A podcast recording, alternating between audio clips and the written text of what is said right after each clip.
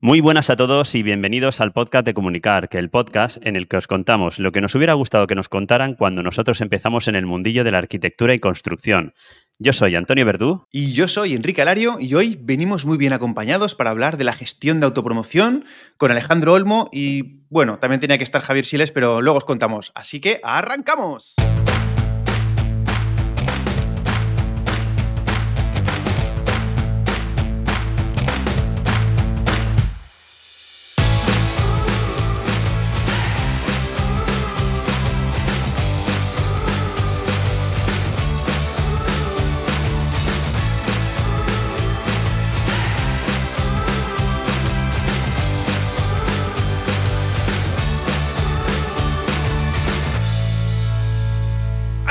Recordad que podéis estar al tanto de las novedades de Comunicar si os suscribís en comunicar.com barra suscríbete y que seguimos potenciando el canal de YouTube. Eh, queremos hacerlo crecer, nuestro primer objetivo son los mil suscriptores, que es el mínimo para poder monetizarlo, porque bueno, ahora mismo os salen anuncios, pero, pero nosotros no nos llevamos nada de esos anuncios, es todo para Google. Así que nada, vamos a por esos mil. Eh, vamos por unos 500 aproximadamente, así que dale caña comunicar.com barra YouTube. Y ahora sí, Antonio, ya me puedes saludar, hombre, qué ansias, tío. Es que, que, he entrado aquí, te me has colado. No, me he colado yo, me he colado yo. ¿Qué tal? ¿Cómo estamos? Buenas tardes. Muy buenas tardes, ¿qué tal? Tarde de domingo, con el cafetito, que no te lo has podido ni tomar prácticamente. No, no, no, aquí a hijo sacado, como se viene diciendo mal dicho, y casi que me deja tomar el café, sí, sí, sí. Hombre, pero, bueno, es, que, es que, hemos dicho una hora y hay que cumplir la hora. Eso es así.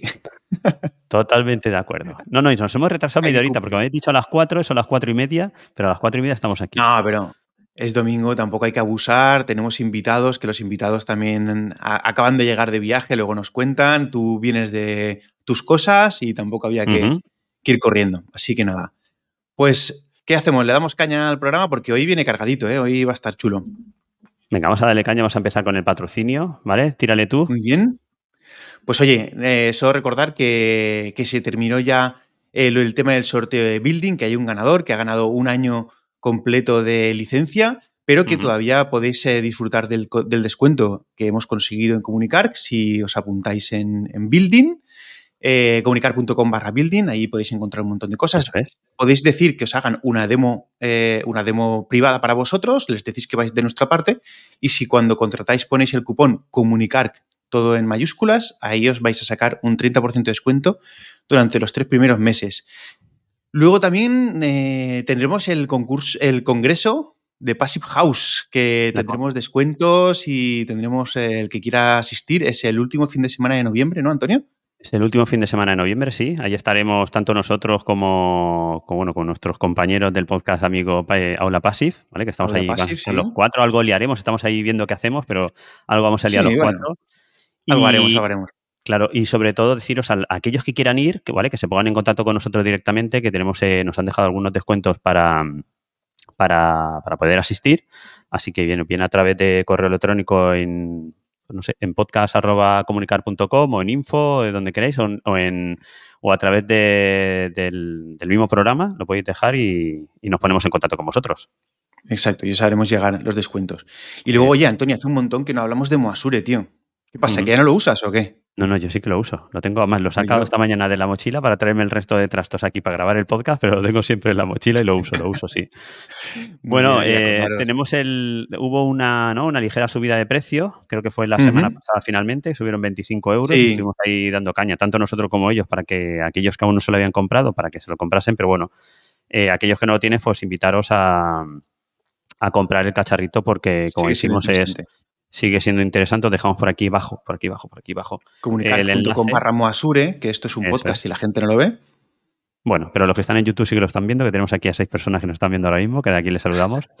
y os dejamos aquí el enlace para que lo podáis ver. De todas maneras, en las, en las notas del programa os dejaremos todos estos enlaces y también rápidamente recordar que recordar que este mes de octubre aún nos quedan un par de webinars que tiene que hacer Presto, ¿vale? Y os leo rápidamente, bueno, personalizar, modificar y crear nuevos informes con Presto, ¿vale? Que lo va a impartir el Departamento Técnico de Airbnb Spain y será el 26 de octubre a las 4 de la tarde. Y otro también por aquí que tenemos que es medición en tiempo real de un modelo IFC con Presto, que lo impartirá Susana Gómez Zarta, Zarza, perdona, eh, de Presto Product Marketing y será el 31 de octubre también a las 4 de la tarde.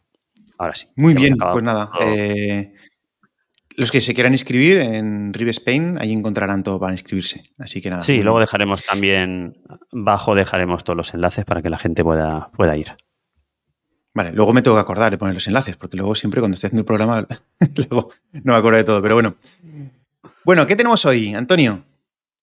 Bueno, pues hoy tenemos un programa también muy especial. Hemos estado hablando de antes que íbamos a estar en, el, en la conferencia Passive House con nuestros compañeros de Aula Passive y esta tarde pues os queríamos traer a los dos compañeros, tanto a Alejandro Olmo como a Javier Siles. ¿vale? Javier Siles se nos ha caído a última hora porque no puede, bueno, tiene temas personales y no puede estar, pero bueno, sí que tenemos por aquí a Alejandro Olmo, que ahora le daremos paso y venimos a hablar de, de la autopromoción, ¿vale? Que ahora mismo están dándole caña en sus canales y en sus redes, que han sacado un curso también de, autopromoción.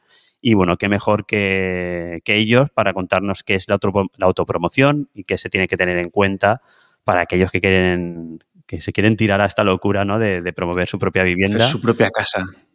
su propia casa y, ver qué hay que hacer, qué, qué, es lo que tiene que tener en cuenta y eso que parece tan fácil, ¿no? Como que es construir, pues bueno, a veces se complica un poquito y, por eso pues, tienes que contar al final con profesionales que te puedan guiar y asesorar para que todo vaya bien.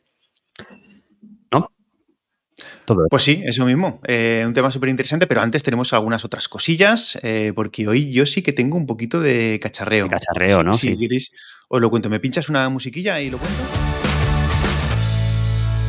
Bueno, pues esta semana, como eh, se estuvo hablando en, eh, Telegram sobre el tema de licencias eh, de los programas y todo eso, yo he estado cacharreando, casualmente, he estado cacharreando para encontrar programas de, programas de CAD que sean alternativos a AutoCAD. Porque claro, AutoCAD tiene unos precios prohibitivos, yo no lo tengo ni siquiera instalado porque la verdad es que últimamente no, lo utilizo cuando tengo que, últimamente cuando tenía que ver algún CAD o algo, me estaba yendo al visor eh, web de, Autodesk, pero es un coñazo porque cada vez tienes que subir la web y todo eso, entonces está eh, queriendo encontrar algún software alternativo a AutoCAD. Entonces, estoy probando uno que se llama BricsCAD y estoy probando otro que se llama ZWCAD. Eh, ZWCAT, que creo que lo mencionó eh, Rubén Sastre, si no me equivoco, por el canal de Telegram y todo eso, lo estoy probando y la verdad es que me parecen súper interesantes porque es que son calcaditos. O sea, mm, en cuanto a funcionalidades básicas, eh, yo no le veo ninguna diferencia. La verdad es que me está resultando bastante interesante. Y entiendo que a lo mejor en funcionalidades más avanzadas, a las que yo no necesito, pues posiblemente sí que tenga alguna, alguna cosa, pero desde luego... Sí, pero para eh, visualizar, medir y tomar alguna superficie, que es lo que nosotros vamos a hacer, Enrique. es que yo, por ejemplo, no lo estoy utilizando. Yo ahora mismo no estoy dibujando ni nada de eso, estoy simplemente visualizando. Entonces, me, parece, me parecen súper interesantes. Ahora mismo estoy más a fondo con el BricsCAD, que es el que tengo instalado. Además, BricsCAD es nativo en, en Mac, así que es un punto a favor para los que nos manejamos en, en Mac. Y ZWCAD tiene muy buena pinta. Creo que es un poquito más económico el ZWCAD y que los dos tienen licencias eh, perpetuas de estas. Creo que también se pueden hacer por pagos anuales, pero bueno, me parece interesante. Además, les hemos mandado mensajitos, eh, nos hemos puesto en contacto con ellos para ver si a través de Comunicar, pues oye, pues podemos conseguir algún tipo de, de distribución o de descuento o alguna ventaja para los oyentes, a ver si nos responden y así lo, lo podemos, eh, lo podemos trasladar con algún descuento, con alguna ventaja. Algo, queremos sacarle. Así que nada.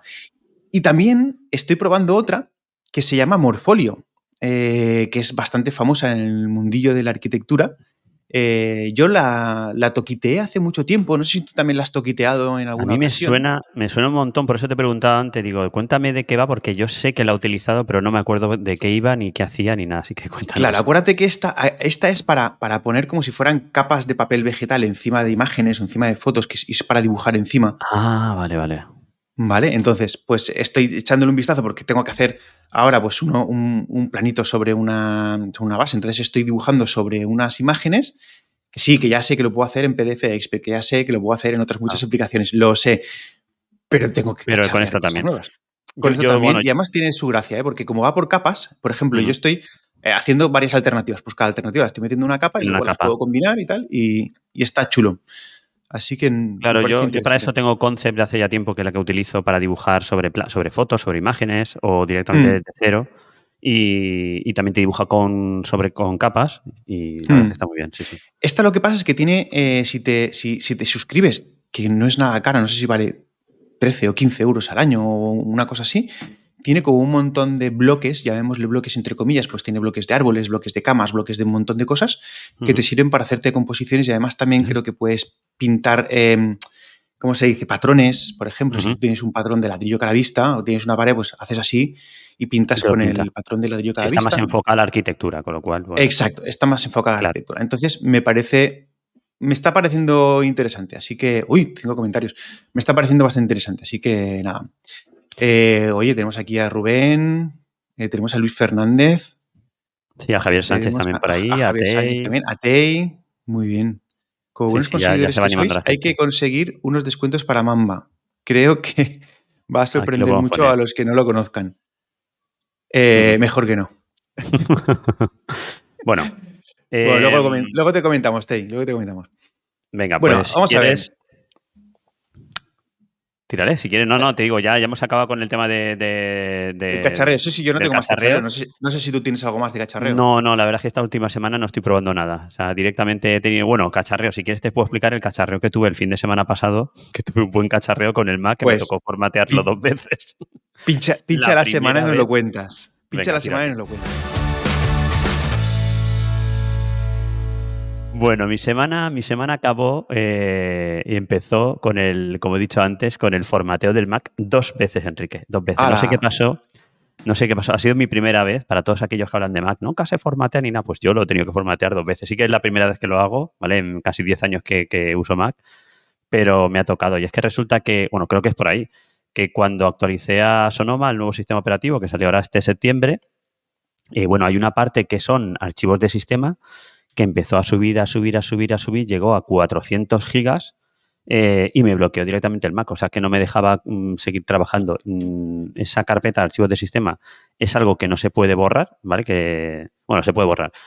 Si controlas mucho Mac, al final vas entrando y vas, vas borrando cosas. Que yo, a través de, bueno, de, una persona que me asistió, sí que, que, pudimos llegar y fuimos borrando cosas, pero hubo un momento que casi 300 gigas no podía borrar, con lo cual llegué a tener que formatear pero no una sola vez, sino dos, porque reinstalé desde la copia de seguridad y el problema es que también la copia de seguridad se ve que la tenía fastidiada y me tocó volver a reinstalar, Enrique, y instalar todos los programas desde cero, pero todos, ¿eh? uno a uno desde cero.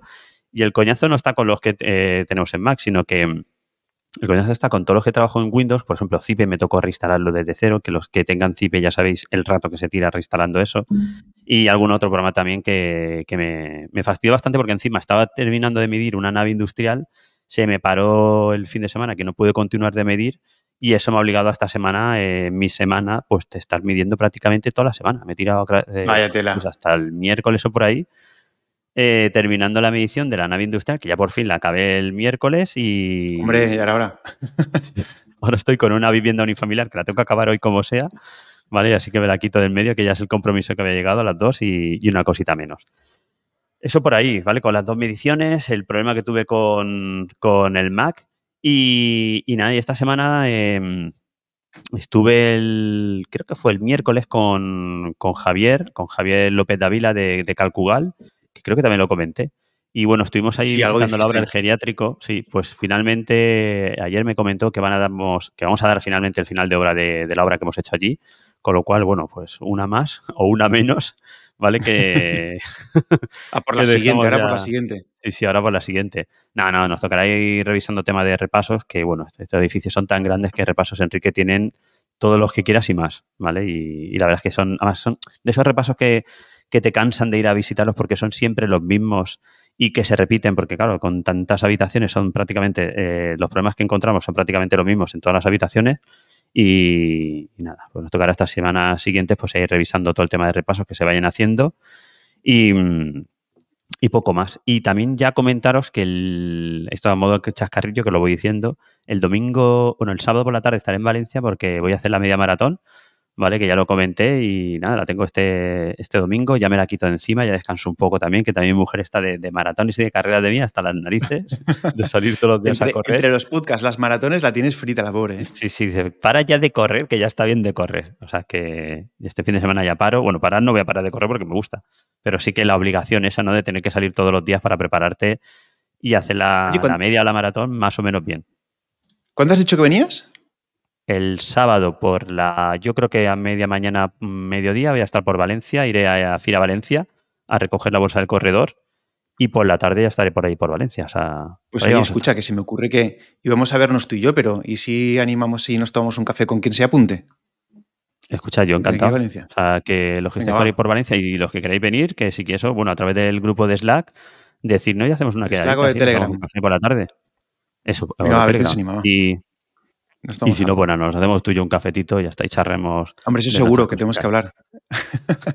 el, que, el que venga, el que venga, Sí, tenemos que hablar cosillas y igual grabamos algo también. Tú me tendrás que contar cómo te ha ido, ahora no lo cuentas en tu semana, pero cómo te habrá ido ese viernes. Así que nada, dale a tu semana que yo he acabado y cuéntame cómo ha ido. Eh, bueno, pues eh, a ver, esta semana mía, mm, como sabes, no ha sido muy, muy productiva. No es que entre tanto puente, entre el Noto Octubre Claro. y los puentes y No. tal. Oye, tenemos por aquí apuntado que al final no ha aparecido el ganador del libro. Enrique, No, yo no sé si volver a, no sortear- sortearlo.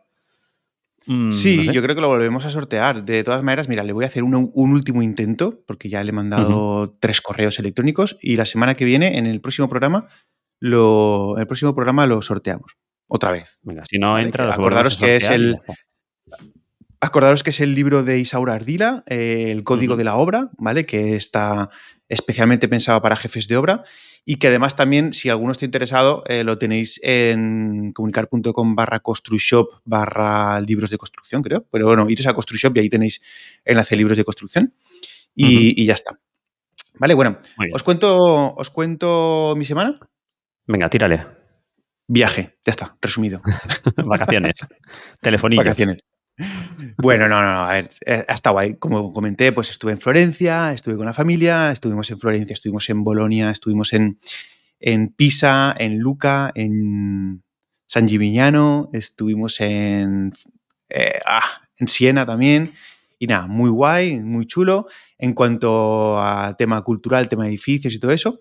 Y luego en cuanto a tema de curiosidades, pues las curiosidades que ya dije también en el anterior programa cuando me metí un poquito de Strangis desde el aeropuerto, y era que hice unas publicaciones que eran eh, unos, los telefonillos de de, de, de la zona, ¿no? Que, que me pareció súper curioso, que eran telefonillos así como latonados, eh, estilo antiguo y tal, y que, que, que, bueno, que estaban muy interesantes porque por la curiosidad de que yo creo que serían los primeros telefonillos que habían y que había unos incluso que eran unos tiradores que, que estaban cogidos en las cuerdecitas y que cuando tirabas de la cuerdecita, del, del, cuando tirabas del telefonillo desde la calle, pues sonaba la campanilla en cada una de las viviendas y estaba súper interesante. Está curioso.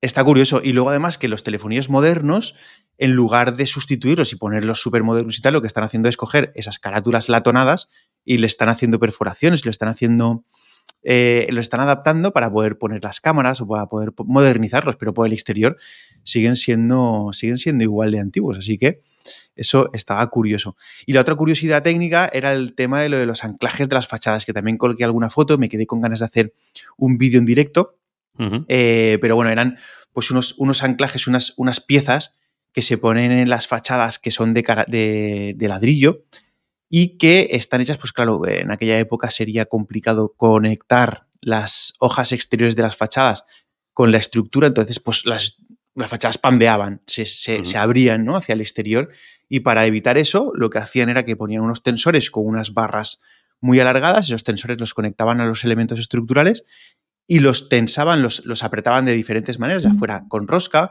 o ya fuera eh, golpeando y haciendo que la pieza esa tuviera diferente espesor y de manera que según los iban golpeando iba, iba apretando porque se iba metiendo en el espesor mayor. En fin, uh -huh. muy curioso y es un tema que yo por aquí no he visto. Sí que me comentaban en, los, en, las, eh, en las historias que por la zona de Centro Europa, Holanda, en Bélgica y todo eso, sí que parece ser que es algo habitual, que también se construye mucho con ladrillo y tal. Y bueno, pues eh, esas, esas son mis curiosidades.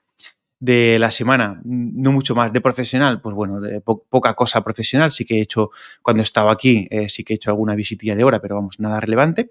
Y una cosa que sí que hemos hecho juntos, que eso sí que está súper chulo, es que hemos grabado junto con Paula Rivera el primer episodio de lo que será su podcast. Hombre, ole, ole, ole, ole, ole, ole. Tiempo. Un tiempo. Yo, yo ya hace mucho tiempo que le digo, pero Paula, todo este contenido que tienes en, vídeo, porque tiene un contenido en vídeo que es súper interesante, tenéis que buscarla porque os va a gustar mucho en YouTube. Digo, esto directamente lo puedes pasar a, un podcast perfectísimamente. Pero bueno, al final se ha animado a hacer su propio podcast. Tenemos el honor de ser los primeros entrevistados y bueno, aproximadamente en un mes, eh, ya un poquito menos, aparecerá su primer programa, así que estaros atentos. Porque, porque yo creo que va a ser un podcast eh, relacionado con la arquitectura, no técnico, sino más bien relacionado con la gestión, con marca, con marketing y todas esas cosas que tiene Paula eh, en, sus, contenidos y que, seguro que van a estar interesantísimos. Así que nada, eso esa es mi semana, un poquito más. ¿Tú tienes, quieres contar alguna otra cosa de lo de Paula o qué? Porque estuvo súper chulo ¿eh? la entrevista. No, simplemente, bueno, pues eso, pues igual que has dicho tú, invitar a la gente que, pues que dentro de poco busquen el, podcast de Paula, ya lo pondremos también en las notas del programa cuando, cuando vaya a salir, ¿vale? O lo pondremos por aquí o lo compartiremos en el grupo de Telegram para que por todas partes, por supuesto. Y la verdad es que fue una entrevista muy chula, o sea, no, no sé, estuvimos hablando un poquito de, comunicar, de cómo hemos hecho nosotros y, no sé, yo creo que puede estar bastante interesante para que, para que la gente la pueda escuchar. Sí. Así que nada. Nada, así que atento. Muy bien. Oye, antes de que pasemos al tema principal, que no quiero dejar que se nos pase el tema de, las noticias del Colegio de la Arquitectura Técnica de Valencia. Y bueno, esta semana es que lo que hay que darle caña es a que este viernes es la gala de la arquitectura técnica, como tú has dicho, ¿eh? que todavía, todavía se puede apuntar el que quiera, no es necesario que seas, que seas colegiado, puedes venir eh, si no eres colegiado, pues para participar con, toda la profesión va a estar súper chulo porque van a haber autoridades, va a haber eh, muchos compañeros, va a estar la gala donde va a ser la entrega de los premios de la arquitectura técnica, que hay diferentes apartados, está el apartado de eficiencia energética que participa nuestro compañero Alejandro Olmo, está la de direcciones de ejecución, que la que participo yo también, está eh, mejor, ostras, ahora sí me ha ido.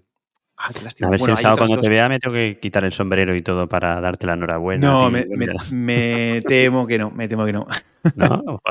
No. Bueno, pues escucha. Y si no, te traes la copa, por lo menos que me brindemos con ella. es, que, es que mi competidor, el competidor que, con el que estaba, era muy duro, ¿eh? Muy, muy duro. De hecho, bueno, voy a decir, al final es el. Aquí se ha hecho el Caixa Forum en el edificio aquí en la Ciudad de las Ciencias, entonces es un pedazo de obra impresionante. Que ha acabado hace poco, ¿no? Acabó hace poco, es, muy bestia y bueno, pues eh, ese edificio... Bueno, a mí me han dicho que yo no he sido el agraciado, pero entiendo que son los que... Ese, eh, el compañero... igual habrás quedado segundo y segundo es más que primero, que lo sepas. Bueno, eh, yo he participado, estoy súper orgulloso de haberlo hecho en, en, los primeros premios de la arquitectura técnica de Valencia. Estoy súper orgulloso del proyecto que he presentado, del equipo que hemos participado, así que, bueno, poco más puedo decir. Y bueno, luego supongo que Alejandro también querrá decir algo del suyo porque también ha participado con un proyecto suyo, que luego si acaso nos lo cuenta. Eh, bueno, luego o, ya. Pues escucha, yo si quieres lo pinchamos ya directamente, sí, vamos a pincharlo ya, le damos las buenas tardes aquí, mira, Venga, Alejandro. Alejandro. muy buenas, ¿qué tal? Buenas tardes. Dejarme hablar, tío, que estoy aquí todo el rato sin poder hablar. He traído una bolsa de pipas y os daréis ahí clic, clic, clic. me he salido, he vuelto a entrar, digo, macho, no me dejan entrar, ¿eh? Somos unos cotorras. Oye, que también has participado, ¿no? En, los premios de la arquitectura técnica de Valencia. Nos vemos el sí, viernes. Yo soy, yo, soy como, yo soy como Enrique. Eh, me quedaré en el segundo puesto por ahí. Pero nada, como decía Enrique, estoy muy contento de, una, de que promuevan estas cosas. Eh, dos, de la labor que está haciendo el colegio en, dar a conocer y que la, y, que la gente sea más profesional, ¿vale? Y no sé, estoy, la verdad es que estoy muy contento. Eh, yo lo presenté. Eh, el, propio colegio utilizó una estrategia de marketing contra mí y yo contra ellos. O sea, el propio colegio puso mi foto porque sabía que le iba a dar difusión y, yo me presenté porque sabía que no iba a ganar, pero iba a dar difusión y que la gente me conozca más. Entonces, al final, hemos quedado empates. Ah, eso. Escucha, yo lo que no sabía es que, se, O sea, que, la, bueno, que se decidía con unos días de antelación. O sea, no, no es el mismo día, ¿no? O sea, sí, están fallados ya los mm. concursos, los, ah, los, eh, los, ganadores ya se han fallado y, luego la entrega de premios. Y luego la entrega de premios a nosotros, al menos a mí, entiendo que Alejandro también nos ha llegado la carta del presidente en el que nos agradece haber participado, pero que, no, ha, podido ser. ¿Eh? La tenemos que poner en común, a ver si nos ha dicho lo mismo o es una típica carta. Bueno, ¿qué más da? Al final te dice No, no importa, no importa. El caso es que nos agradece el haber participado y que, bueno, la verdad es que yo, por lo menos en mi caso, es que estaba clarísimo. Es que, ¿cómo voy a competir con esa obra, tío? Es, imposible. De hecho, le doy la enhorabuena al compañero. No sé si nos oyen y además no lo conozco, pero Antonio, podría ser interesante. Eh, mira, el viernes que viene lo voy, a, voy a fichar. Lo voy a fichar. Pero escucha, no solamente ese, háblate con el resto de premiados, a ver si podemos hacer una serie de programas trayéndolos al programa. Podría estar bien. Venga, pues eso está hecho. El viernes que viene. Intentar contactar con eh, ellos, a ver qué tal. Claro. Correcto. Mira, pues a lo mejor incluso podemos hacerlo desde el Colegio de la Arquitectura Técnica, ahí en el Meeting Point. Puede ser un contenido chulo. Venga, va, pues. Eh, igual nos está escuchando Borja y nos. Lo tenemos, lo tenemos por aquí. A Borja Donet está aquí en el. Está por aquí. ¿Ah, sí? ¿Está por ahí Borja? Venga, va, pues oye, Borja. Eh, ¿Has visto la que hemos liado? Pues entonces ya no voy a decir nada más. ya no digo nada más. Es que te has colado, te has colado. Se nos acaba de ocurrir ahora de repente, pero Borja, yo creo que puede ser una idea interesante, así que adelante. Y, bueno, ¿y qué más? Queda del colegio también, sí, alguna cosa. Sí, pues que, quería comentar que Javier Siles, que al final no ha podido estar aquí con nosotros porque es el compañero de Alejandro Olmo que están preparando, pues, eh, bueno, lo que nos contará ahora Alejandro de la autopromoción, pues también acaba de terminar un curso para funcionarios que se ha organizado en el colegio. Que, bueno, pues al final el colegio pues está haciendo un trabajazo para, para cubrir necesidades de todos, los, de todos los profesionales, ya sean por cuenta ajena, como eh, por, cuenta propia como nosotros, por cuenta ajena trabajando en empresas o también para funcionarios. De hecho, me consta que están abriendo canales de comunicación con cada uno de ellos y tal, así que eh, me parece un trabajazo lo que están haciendo, así que enhorabuena al colegio. Nosotros desde aquí podemos aportar nuestro granito de arena dentro de lo que cabe, hasta donde lleguemos, pues colaboramos eh, gustosamente con ellos, así que nada, ahí lo dejamos. Y, oye, espérate, sí, lo ibas a decir tú antes de seguir, antes de empezar con el programa, bueno, recordar a todos los, a todos los que tenemos por aquí que nos dejen preguntas para, la, para el último programa de la temporada, ¿vale? Eh, en comunicar.com barra preguntas, ¿vale? Que, como sabéis siempre ¿eh? es el próximo, sí, será el próximo. Así que ir lanzando las preguntas. porque no tenemos. Eso es, tanto por mail como, o sea, tanto en las notas de programa como en, en el grupo de Telegram, ¿vale? Dejarnos por ahí preguntitas para, para poderlas pinchar en el último programa del mes. Y, nada, y tenemos el programa aquí contestando Enrique y yo a, pecho descubierto las preguntas que nos hacéis. Muy bien, pues sale. Oye, pinchale musiquilla que vamos a hacer como si entrara Alejandro Olmo eh, nada, pues vamos con el tema principal. Alejandro, muy buenas. ¿Qué tal? Que te hemos pinchado antes de tiempo. Tardes, ¿qué tal? ¿Cómo estás? Muy bien, recién aterrizado, como habéis ¿Ah, dicho. ¿Sí? ¿Te has tomado unos días de descanso? Sí, con, con la familia unos días de, caravana y disfrutando de los paisajes por ahí, de, de la familia, los amigos. Y los para que luego para que luego no digan que los itinerantes que ha habido esta semana ha habido un debate intenso en el grupo de Telegram tenemos ahí he, de decir, he de decir que, que, esta semana estáis en el Telegram ahí bastante movidito ¿eh? de hecho no me ha dado tiempo a leer todo. Claro te habrás despistado y de repente eso te, te, habrá pasado como con Enrique Salabert que dice hostia acabo de llegar y tengo 500 mensajes aquí para leer sí pero Enrique es un tío que siempre contesta ¿eh? aunque no, se lo, no contesta a todas al final te da un resultado de, de, lo, de lo último un Crack, un crack, la verdad es que lo saludamos de aquí, Enrique, porque es un crack. También es muy buen candidato para hacerle una entrevista porque sabe de muchas cosas interesantes, así que lo fichamos también. Pero bueno, Alejandro, eh, nos falta tu compañero Javier, eh, Javier Olmo. Javier Olmo. Javier Siles, Javier Siles, que al final se ha caído porque tenía que, pues temas personales que no ha podido. ¿Cómo que no estoy? ¿Cómo que no estoy? Claro que estoy. Lo que pasa es que estoy en remoto, ¿vale? No, disculpad que no haya podido estar ahí con vosotros. Estoy con unos temas de familia que me, tienen ocupados, ¿vale? Seguramente escucharéis alguna cosita por aquí. Y nada, eh, no quería dejar esta oportunidad, esta invitación de comunicar, de, contaros un poquito eh, cuál es el objetivo y cómo vamos a hacer este curso de autopromotores, ¿vale? Autopromotores Passive House, aunque, oye, si finalmente esto le es de utilidad a mucha gente, pues, ¿por qué no, no? Vale, pues eh, surge de la necesidad, como seguramente escucharéis hablar a estos másters que tenéis en el programa, surge de la necesidad de nuestro propio grupo, de nuestro propio nicho, pero que al final es un grupo de autopromotores, son personas que se van a hacer su propia vivienda y que necesitan ese, ese conocimiento básico, generalista, aunque algo especializado, ¿no? Y un poco segmentadito y demás, de qué tienen que hacer para tomar las mejores decisiones, ¿vale? Y bueno, nos podíamos haber aventurado a, hacerlo nosotros directamente, eh, con tiempo y demás, pero se nos ocurrió la idea de implicar a la familia Ulapasi. Porque si algo eh, nos podemos enorgullecer, Alex y yo, es que eh, se ha formado un grupo en el que la gente que está activa directamente, aportando valor y demás, pues somos de esas personas que nos encantaría darnos un abrazo, ¿vale? y, lo vamos a hacer próximamente en, pequeña cuñita para la, para la celebración de la conferencia, la 15 conferencia Passive House en Valencia, ¿vale? Que sepáis que, como digo, se realiza en nuestra ciudad y que vamos a reunirnos como mínimo ese elenco con el que estamos llegando a, esos acuerdos lo tenemos ya de, partida, para que tengáis al mejor profesorado. ¿vale? Si os fijáis un poquito en el grupo de, de Telegram, de Aula Passive, simplemente pincháis Aula Passive y demás, veréis que hay ciertos personajes que están muy activos en el, por ejemplo, hablando de ventanas. Hay muchas personas que nos dan consejos, bueno, alguno que otro, quizá con más, con más rotundidad, con más, con más frecuencia para los temas fiscales. Nos habéis visto algún podcast que últimamente hemos hablado con gente que su día a día es el project management, ¿no? Cómo colocar, cómo poner en marcha este tipo de proyectos.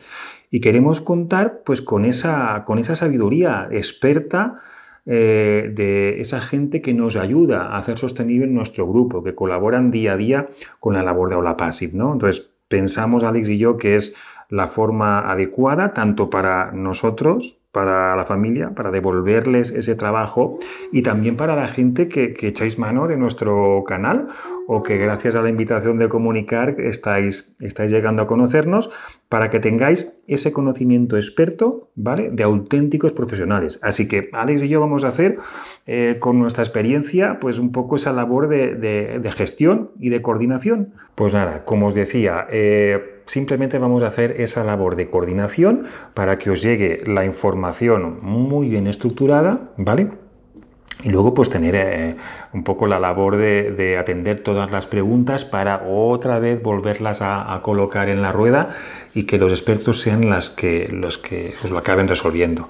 Vale, eh, nada, mm, el que esté interesado Supongo que los compañeros de comunicar colocarán algún enlace. De momento, como esto mm, está arrancando, de hecho tenemos las plazas limitadas porque vamos a lanzar este primer trimestre como el piso piloto, ¿no?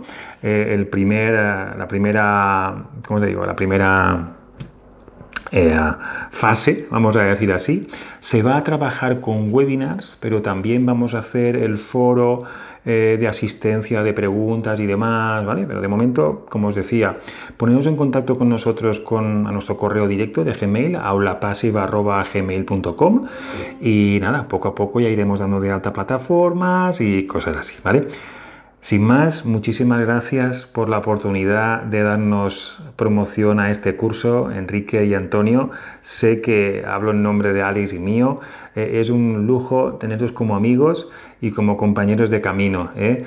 Eh, seguramente contaremos con vosotros para alguna de las ediciones, que no me salía la palabra para este, para este curso, esperemos que le sea útil a la gente, lo vamos a probar y el tiempo dirá si, si realmente, pues, oye, tiene éxito y eso será una noticia muy positiva, ¿vale? Muchísimas gracias y espero no haberlo hecho muy largo. Disculpad que no esté ahí, ¿vale? Un abrazo. antes de empezar con el tema principal, Alejandro, preséntate tú, porque nosotros te conocemos perfectamente, pero seguramente habrán muchos compañeros que no sabrán quién es Alejandro Olmo. Así que dale. yo, creo que lo dudo, ¿eh? Lo dudo, pero bueno. No, hombre, sí, sí. Hombre, hombre. Bueno, Alejandro Olmo es eh, eh, autónomo de Oje Estudio de Arquitectura y junto a Javier Siles eh, volvimos a reactivar el podcast de Aula Pasis que, que Javier creó hace años, que a través de Javier, Javier Siles es con, con quien yo aprendí todo esto del Passive House y con el que me inicié. Entonces lo volví a contactar por culpa de Enrique Alario, ¿vale? Siempre, siempre tengo yo la culpa, macho, no sé qué hago, pero... Y nada, pues le hemos, le hemos estado dando formato a, a la marca de Aula Pasis, que si no pasa nada, pues dentro de poco pues será marca, marca buena. No marca falsa, marca, Marca, buena. marca registrada, hostia, igual tenemos que hacerlo también, Marca Antonio. registrada. Ya nos contaría. Y, y el tema que veníamos era un poco por el curso de autopromotores que estamos sacando, que, que el curso simplemente vino, eh, como hay que hacer todos los cursos o todos los programas o todo lo que sea, por la necesidad de, de- de los clientes o, o compañeros que nos, que nos piden cosas, ¿vale? En este caso eh, fue un poco a través de, del de, nuestro, de nuestra aula Passive, del Telegram, que por cierto, eh, voy a dar datos porque estoy orgulloso, estamos orgullosos. Hombre, es que es pastarlo, ¿eh? Eh, lo activamos en enero a través de Enrique, que es el que no la lió. ¿Ves? Otra vez tengo yo la en- culpa. En, Sí, sí. en Instagram somos casi mil y en el Telegram somos 450 y- cua- eh, 455. Joder, está muy bien. Entonces estoy contento porque solo he visto uno que se quitó del Ujú. Telegram. Todos los demás Siguen siguen ahí. los 400 y pico. Al- algo haremos. No, no, a ver, eh, además es que sea- yo cuando entro eh, también me abruma porque hay tantísima conversación. Ahí sí que tenéis conversación, es una barbaridad. Sí. Pero bueno, lo que Entonces, te nada, falta, lo que te este falta es poco el enlace directo rápido de aulapasis.com barra Telegram, porque va a ver ahora cómo pinchas el, el enlace a Telegram. Bueno. Lo tendré que poner Todo yo llegará, en- todo llegará. Lo tendré que poner yo en. esto va- Esto en- va a, a las espaldas todo. a- ya sabéis vosotros cómo funciona esto. Entonces, poco a poco, a ver si le- las empresas ya nos empiezan a fichar, nos empiezan a apostar por nosotros. Por lo menos Enrique esto ya tiene el podcast en todos los podcatchers, que mira qué costó que estuvieran. Eso. Yo al final cuando lo veo aparecer Por digo, culpa de "Ostras, ya Verdú, está, ya está aquí, por, por fin lo puedo escuchar.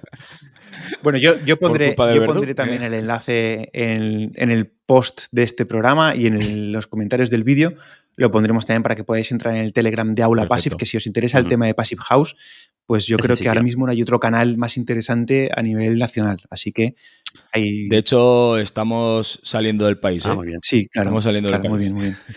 Bueno, bueno, luego nos cuentas. Entonces, En fin, bueno, entonces el tema, el tema era ese, que el curso sale a raíz de la necesidad. Dime, nada, dime. nada. Ah, vale. está Tira, tira. propaganda, Que- déjale, déjale. a ver, que esto es- No, no, si es que se le vamos. deja. Esta era una pregunta. El, Yo he venido a hablar de mi. era Él ha una mi pregunta libro, del tío, programa, pero bueno, allá tú, tío. Lo teníamos que haber puesto en la parte de, de patrocinio, Di- pero dirige nada, nada, tú. sigue, Oye, sigue, Antonio, sigue. vamos a tomarnos un cafetito, que ya dejamos aquí a Alejandro el solo, va. Vale, va, pregunta. No quiero saber. Sí, hablar, hombre, que sí. pregunta. Bueno, te lo íbamos a preguntar de todas maneras. Que luego me salgo del guion y entonces se enfada No, no, sí, que ya has empezado salido. O sea, ya está tranquilo. Para eso estoy yo. Bueno, va, vamos a empezar con las preguntas, hombre, va.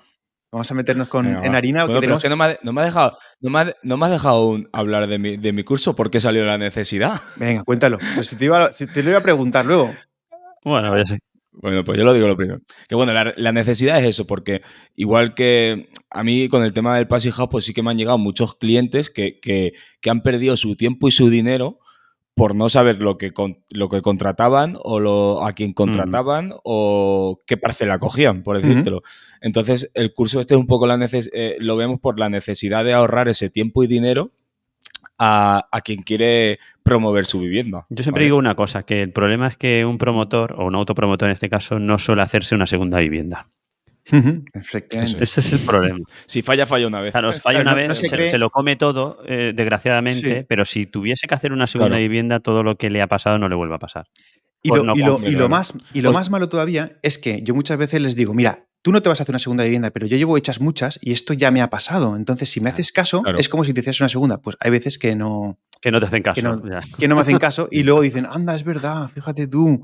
Pues ahora ya he fallado. Hay que confiar en los profesionales. Así Pero bueno, Tal cual, pero bueno. Pero simplemente hasta para elegir un solar. Mm. O sea, eh, ¿qué, qué poco te cuesta pagar a un técnico que vaya Bueno, y si arrancamos, ¿nos y- dejas y- llevar nuestro programa? Vale, vale. Ah, tío, coño, Vale, va, hostia. venga. Voy a beber. Arranca, que voy a beber agua. Joder, macho, es que o lo frenamos, tío, o se nos echa encima. No, no, no, ya, ya, ya salía media- o sea, medio, medio programa, ya lo he hecho ya. a nos esto tener un poquito de orden, macho, hostia. Mira, Javier, Mira lo que nos dice Javier. Sol- solo ante el peli- y solo ante el peligro. Anda, que si llega a estar Javier ya nos podemos ir tú y yo, Antonio. Sí. Bueno, Bueno, Alejandro, lo primero que hay que saber, Vamos ¿qué tema, es una autopromoción? ¿Vale? Porque seguramente habrá mucha gente, estamos hablando aquí de autopromoción y hay gente que dirá, bueno, eso de una autopromoción, ¿qué es? Venga. Es un, es un término que la gente se- lo confunde porque hay gente que piensa una autopromoción es eh, buscarse todas, las todas las empresas para hacerse la obra. Y no es así. O sea, una autopromoción, de hecho lo, lo he buscado antes y os lo voy a leer para que luego no digáis. RAE. Preparado, está preparado. No, pero al, al final una autopromoción es eh, te vas a hacer la casa y puedes elegir tú lo que vas a hacer. O qué, qué fachada vas a hacer, qué, qué acabados van a ser, qué cocina va a ser. Eso al final es una autopromoción, ¿vale? Lo que pasa es que la gente, eh, cuando dice una autopromoción, hay veces que se cree que es como que... eh, Él lo tiene que gestionar toda la obra, ¿no? Eso es. Y no es así, que también puede ser así. Que para eso también estamos nosotros, para ayudarles. Muy bien. O sea, no solo nosotros, sino todos los aparejadores, quiero decir. Claro, muy bien. Vale, pues ya una vez sabemos lo que es una autopromoción, por algún sitio habrá que empezar, ¿no? Entonces, ¿cuáles son las gestiones que tiene que hacer una autopromoción antes de empezar una obra eh, para, para que empiece con buen pie, vamos, para no saltarse ningún paso? Lo primero que tiene que hacer cuando dice, quiero hacerme mi casa. Muy fácil. Muy fácil. Un correo aulapasive.gmail.com y le vendemos el curso. Eres un spammer, eres Claro. un spammer, tío. Sí, sí, sí, sí. Va, a ver, rep- No, repito la pregunta. Eh, vale, empezamos, va. venga. ¿Qué gestiones tiene que hacer un autopromotor cuando dice, quiero hacerme mi casa? ¿Por dónde empiezo? ¿Qué es lo primero que tiene que hacer? Claro, al final, lo primero que tiene que tener es un solar, por supuesto. Que es lo que estábamos ¿Tiene que tenerlo o, que o tiene que pensar en tenerlo y por lo tanto tiene que pensar en qué condiciones necesita para que ese Eso solar es, cumpla las condiciones eh, necesarias? que, que no es tener solo un solar. Yo tengo, o sea, tengo un, un cliente, por ejemplo, pagó un solar más barato, claro, ese solar eh, conlleva otros gastos porque no es un solar cualquiera, porque a lo mejor tiene mucho desnivel o, o las orientaciones no son las deseadas. Entonces es lo que estaba comentando, que es, es más barato pagar a un técnico que, que vaya a una visita a ese solar y te cobre 80 o 100 euros por decirte algo y te diga qué puedes hacer en ese solar, qué no puedes hacer, eh, si te es viable para lo que tú llevas pensado hacer o si no te es viable por ejemplo. Vale, pero pongámonos en, la, Aparte- en la situación que no tiene nada. Es, es una persona que dice, hostia, yo tengo aquí un dinerito, me, me quiero hacer mi casa. No tengo nada. ¿Por dónde empieza? Pues primero ir al banco a ver si te da dinero. No, hemos, dicho que, hemos dicho que tiene Sí, pero, dinero. Ah, vale, vale. pero también No, igual no otra cosa que no pienso yo, Enrique, es eh, ¿y cuánto dinero? O sea, vale, hay que ir al banco. ¿Cuánto Vale, dinero? tiene, Ah, un, tiene un dinero ahorrado. ¿Y cuánto dinero? ¿Por dónde empieza? Ah, ¿Qué, por- qué cantidad? ¿no? Que, Yo, por ejemplo, en mis ofertas, eh, muchas veces te puedes echar piedras contra tu tejado, pero yo pongo todos los gastos aproximados que puede tener la casa. Vale. Por ejemplo, si es arquitecto, si es aparejador, si es la licencia, si es el registro de la propiedad, si es no sé qué, el, el coste estimado de la construcción, de la urbanización, de la piscina, para que diga, hostia, el fregado que me quiero meter son medio millón de euros. O, o Sí, no, que- eh, son 600 y puedo gastar Que no solo la construcción como tal, sino todos los gastos allegados que, que, que conlleva. Ahora- ahora luego lo veremos, lo de los gastos. Ah, luego veremos los gastos, pero dime por dónde tiene que empezar un autopromotor, tío. Hombre, lo primero trampa. querer es hacerse una casa. Eso es lo primero. Vale. Eso es lo primero. Vale, quiero, hacer- quiero hacerme una casa y tengo 200.000 euros en el banco eh, ahorrados. ¿Qué tengo que hacer? Mm, pues tiene que ir a buscar un solar. Entonces, Vale. para buscar un solar, eh, lo, que, lo que comentábamos, lo suyo sería que te asesores de un técnico para ver qué o por ejemplo, si tú has elegido, has visto cinco solares que te gustan, que vayas con el técnico para, para valorar esos solares, si son viables o no hacer lo que, lo que tú quisieras hacer en esa parcela, por Yo ejemplo. quiero, donde Vale. quiere ir Enrique es a lo que has dicho ahí, buscar un técnico. O sea, yo creo que. que- Lo he dicho muchas veces, ¿eh? Lo he dicho muchas pero yo creo que ¿eh? te está No, hombre, pero hay, diferentes pasos, claro. Hay, Claro, a ver, n- Es un paso que, por desgracia, nadie lo hace. claro. Ese paso, Ah, poca yo- gente tengo lo hace. claro- Y es el Claro, yo tengo claro que tú quieres hacerte una casa, tienes un dinero ahorrado, más o menos sabes la zona donde la quieres hacer. ¿no? Mm, un autopromotor más o menos lo tiene claro. Y uno de los embolas que muchas veces se mete un autopromotor es que no sabe realmente todos los costes asociados que lleva esa autopromoción que se va a hacer. Sí que al final eh, habla con un, su amigo constructor o habla con alguien que ya ha contactado a un arquitecto Error. y le Error. dice más o menos lo que puede salir, pero sí que es verdad que debería contactar con un técnico. eh, da igual que sea un arquitecto, un aparejador, un, o sea, un técnico, y que sí que le, le asesore antes de empezar nada de cuánto puede llegar a, a- a costar esa inversión ¿vale? Que, que, salir esa inversión y ver realmente si puede asumirla o no puede asumirla antes de meterse, claro. porque no la primera vez vosotros habrá pasado de, de, eso de que una obra que a un promotor o a un autopromotor le han dicho, no, no, esto no te preocupes, por 180.000 euros te haces tu casa y se le, se le multiplica por dos tranquilamente, ¿eh? En, en, con el total de los Porque. Le ha dicho, le ha dicho solo la obra que iba a hacer el constructor. Le ha dicho solo la obra que iba a hacer Ahí el constructor. Claro, lo malo en esos casos claro. es que el constructor le dice, por 180.000 euros te lo haces, luego llegas con el técnico, con el proyecto, con eso cuánto, se te planta en el doble. Claro. En el doble. Y el malo, el malo es el técnico porque, porque le ha dicho, porque al final, por culpa del técnico, le cuesta mucho más de lo que le había dicho el constructor. El constructor claro. solo está pensando en su parte mínima. Sin cálculos. Sin cálculos, parte, a ojo. Sí, y una obra normalita. Sin licencia, sin solares, la obra sin nada, nada de toda la vida, ¿vale? Mira, aquí salen la obra de toda la vida. bueno, la obra de toda la vida. A mí no me, a mí no me sale nada, ¿o qué? Que, que no, Enrique, yo, mira, mira lo que hacemos, verás tú. Ahora, así sale esta. va. La, bueno, va. Eh, digo que la obra, ¿eh? sí, una obra de toda la vida que, vale, cuesta los 180, pero cuando te metes en obras eh, que se tienen que hacer con código técnico o ya si te metes en Passive House, donde, donde tienes que, que cumplir una serie de, de requerimientos, que, que, bueno, código técnico es obligatorio, lo que pasa es que, bueno, ya sabemos lo que hay por ahí por el mercado. Claro, cuando te metes ahí, eh, pues se te, va, se te va más de lo que ese constructor pues, te, había, te había previsto. Y, y entonces, ¿en, ¿en, qué momento, Alejandro, crees tú que, o sea, cuál es el momento que crees que, que ese autopromotor tiene que contactar con un técnico? ¿O tiene que contactar antes con una constructora? ¿Qué crees que, que es lo primero que tiene que hacer? ¿Contactar con un técnico o contactar ya con, directamente con la constructora? Por favor, me estás haciendo estas preguntas y me estás ofendiendo. ¿eh? Bueno, yo te lo hago, yo te lo hago porque sé que hay mucha gente que nos escucha no. fuera de aquí, que no son técnicos, y es que, para que sepan realmente lo sí. que tienen, a ver, lo que ten, creemos ten que en cuenta que, que, nos tienen que escuchar los que se quieren hacer una casa sí, y claro. tienen que saber. Incluso no tienen que no tienen que tener miedo de decir, no, es que se lo voy a decir a fulanito que es técnico y no me va a hacer la, en mi casa. No hace falta, o sea, tú puedes ir a elegir una parcela y llevar un técnico que luego no sea el que te va a hacer la casa. Efectivamente, si es un técnico de confianza que va a ser tu técnico de tu vivienda, pues mucho uh -huh. mejor. ¿sabes? Pero que, que veo reacia a la gente a, a, a gastarse ese, ese, ese, poco dinero, porque al final un solar que vale 80 o 200 mil euros o 50 mil euros, gastarte 150 euros es irrisorio, uh -huh. ¿no? Y es fundamental, uh -huh. es fundamental. ¿vale?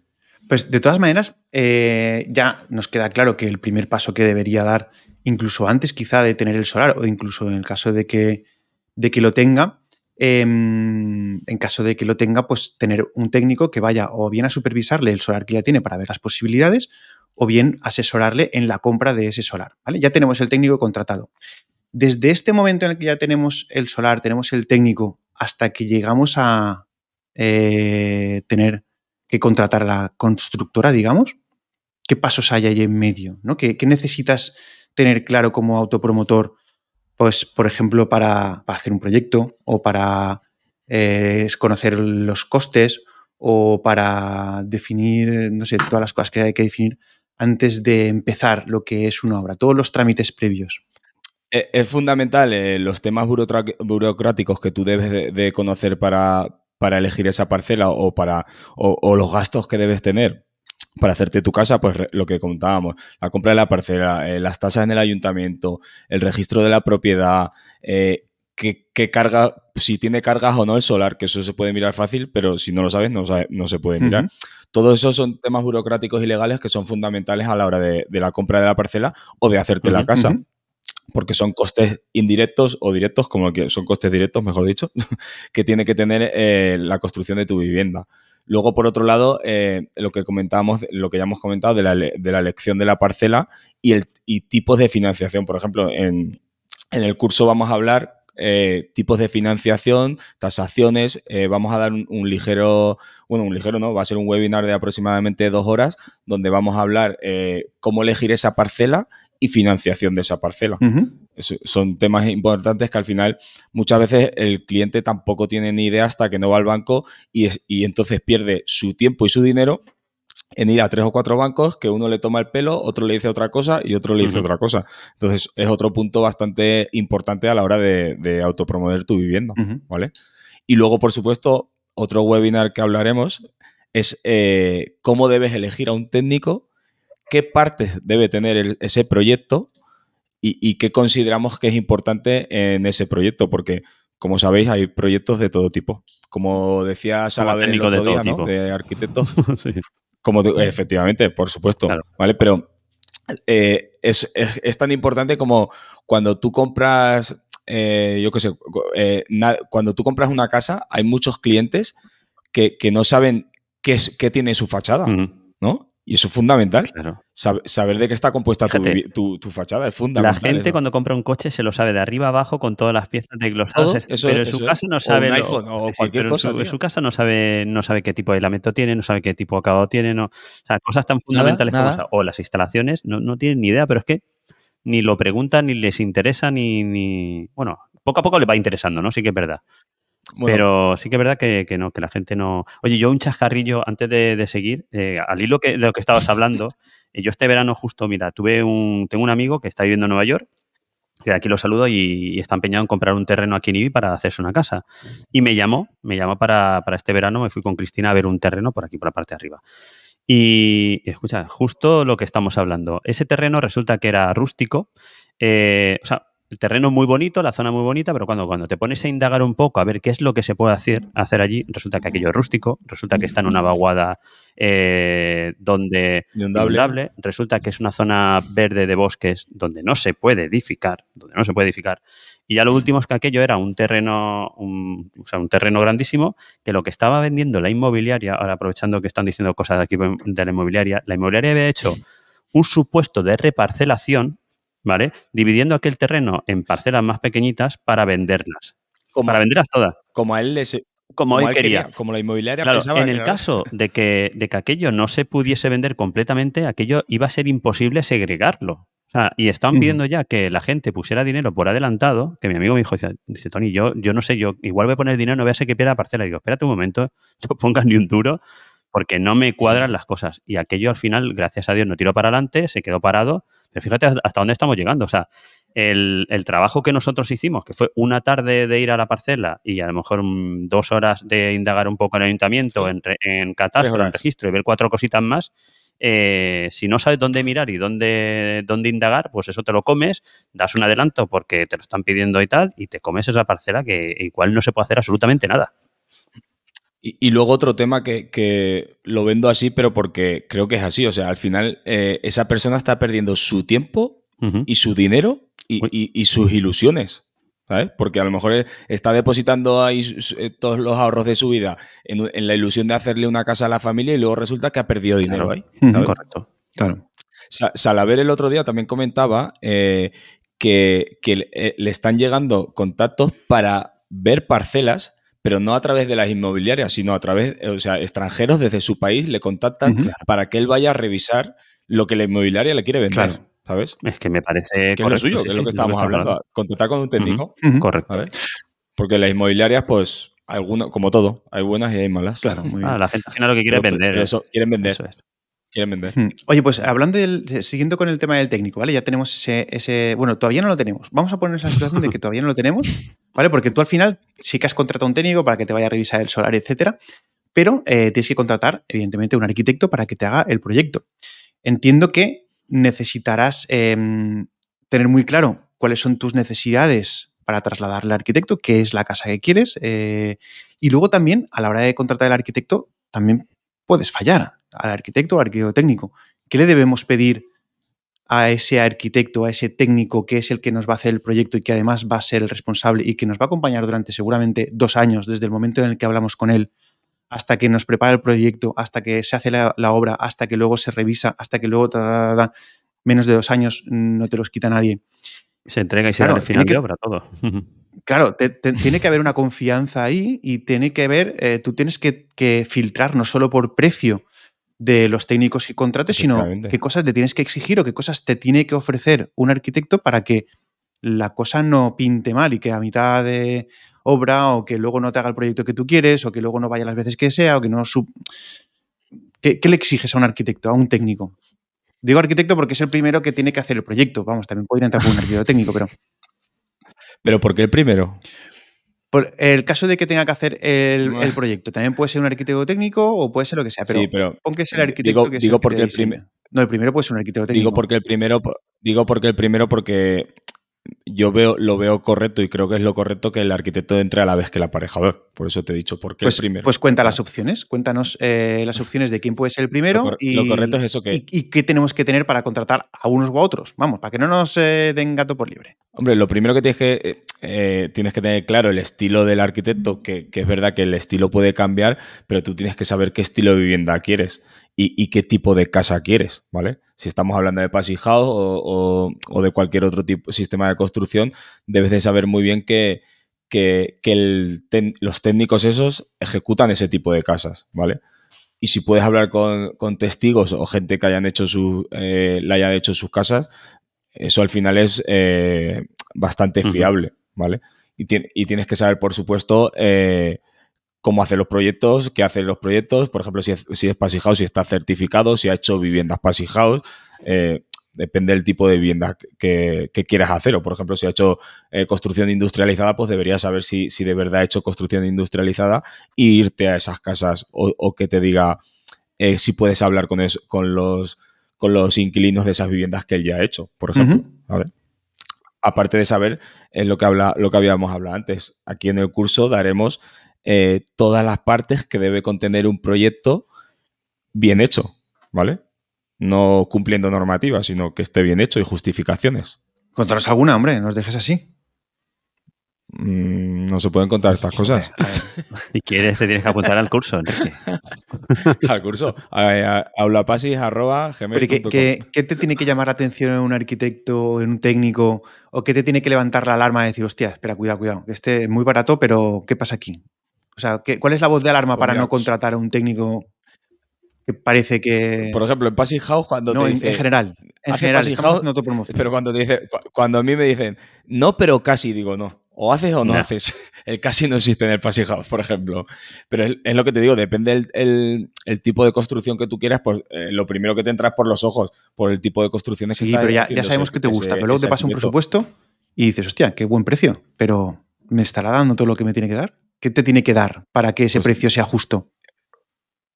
Pues deberías de, depende de lo que tú quieras pagar, pero deberías de leer muy bien el contrato para saber eh, qué, incluye ese proyecto. Ese proyecto, claro, es verdad. Ya, ya, vale, sigue, sigue por sigue.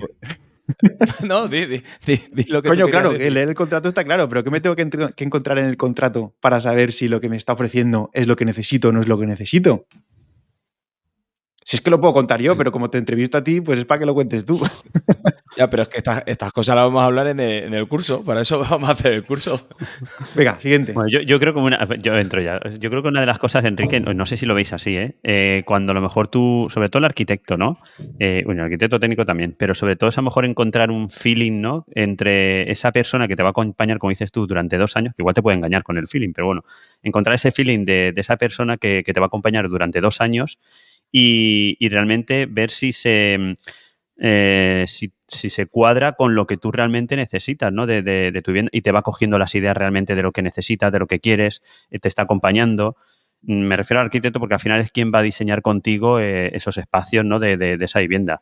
El arquitecto técnico en este caso sí que entraría en la parte de, ejecución, en la parte a lo mejor de, proponer, podría, podría entrar en la parte de proponer materiales, proponer em, eh, soluciones constructivas, etcétera, etcétera, pero a lo mejor en la parte inicial, que es donde estás diseñando espacio, donde estás viendo cómo quieres hacer tu vivienda, sí que yo creo que es muy importante ese feeling que pueda tener eh, el, arquitecto con, su cliente o el cliente con su arquitecto, ¿no? No sé si lo veis así. y, para, poder confiar en él también, ¿no? Porque al final si tienes feeling y una vez ya lo has escogido, yo creo que hay que confiar ciegamente, hasta cierto punto, pero hay que confiar en, el criterio profesional. Mucha gente que le está corrigiendo al arquitecto eh, que está diseñando su casa. Y, perdona, el arquitecto es el que sabe a lo mejor eh, distribuir o cómo son los espacios necesarios y todo ese tipo de cosas. Yo he visto a veces eh, clientes corregir cosas que digo, pero tío, ¿qué estás haciendo? Sí, pero a mí sí que me ha pasado a veces casos de que, de que el cliente, de que el arquitecto quiere diseñar la casa que él quiere diseñar sin escuchar al cliente a veces. ¿eh? Hombre, escucharle, pero por, eso, por eso te decía lo de la parte de que, de qué le tiene que trasladar el cliente al arquitecto para que el arquitecto con esa información sea capaz de diseñar ajustándose a, las necesidades del cliente. Evidentemente, si le dice que necesito tres habitaciones, un salón, comedor y una zona porque soy músico y necesito hacer un piano, eh, poner una zona con un piano, pues tendrá que hacer eso. Luego no puede el arquitecto hacer lo que le salga de las narices. Pero por eso eh, hay una fase previa que es que el cliente tiene que trasladarle cuál es su programa de necesidades.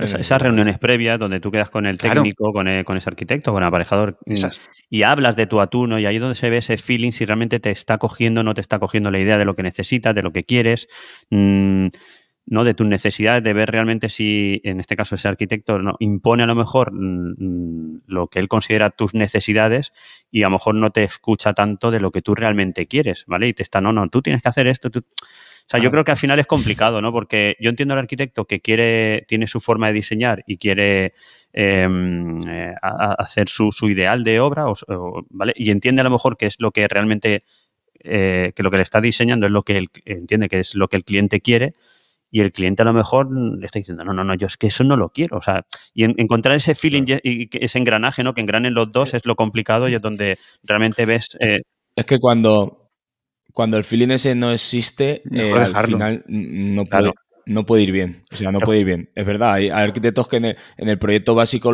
el clientes han, han, roto contrato porque si no existe ese feeling no puedes seguir la obra. La obra es muy larga. es muy larga. Yo en mi caso, el año, hace dos años creo que dejé una obra porque hubo un momento eh, donde, había, donde se había roto la confianza entre el cliente y en este caso eh, éramos dos aparejadores, se rompió la confianza y yo en mi caso decidí, mm, decidí abandonar. Digo, mira, lo siento, pero yo así no puedo continuar. Si, no confías en mi criterio, ¿vale? Que creo que es el correcto y, era un tema de, de, acabados y de, bueno, de soluciones constructivas. No, no, porque me ha dicho tal que se hace... O sea, si no confías en mí en lo que te estoy diciendo, yo no, no, no, me, no me necesitas. O sea, yo no voy a estar aquí simplemente para una firma. Yo estoy aquí para acompañarte, para, para hacer lo mejor, o sea, todo aquello, lo mejor que sé, ¿vale? Para hacerlo para tu obra si no confía, y en este caso se puede romper por eso, se puede romper por otras cosas, ¿vale? O sea que, pero es que si no hay feeling, si no, no engranan esas dos, el técnico o el arquitecto con el cliente, aquello no va a funcionar. Entonces yo creo que es algo muy importante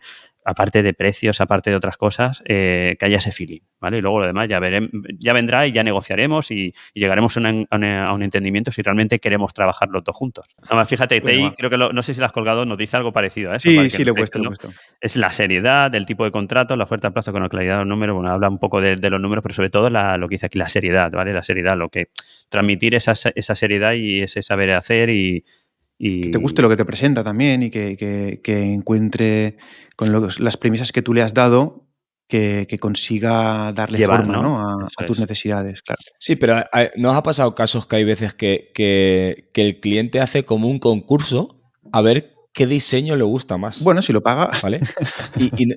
sí, no, no hay, clientes que lo pagan, pero no están teniendo en cuenta eh, nada más, solo están teniendo en cuenta el, el diseño. La estética. Que quiere que, que, el arquitecto lo haga, pero no, no ni en 3D, simplemente en, 2D, ¿sabes? muchas veces plantean un concurso así, que yo no lo veo correcto, la verdad. Porque un concurso de ideas. ¿no? es eso. No es eso lo fundamental de un arquitecto. Tú eso, cualquier arquitecto, si tú se lo transmites, te lo puede hacer, ¿vale? Eso no es Por, lo que deberías de contratar. Bueno, pero unos llegan a unas soluciones y otros llegan a otras y al final el cliente eh, elige la solución que de todas las que se han llegado, la que más correcta le parece, ¿no? La que más le gusta. Yo, la añadiría, yo, no lo veo mal, eh, Alex, de hacer ese, como primer filtro.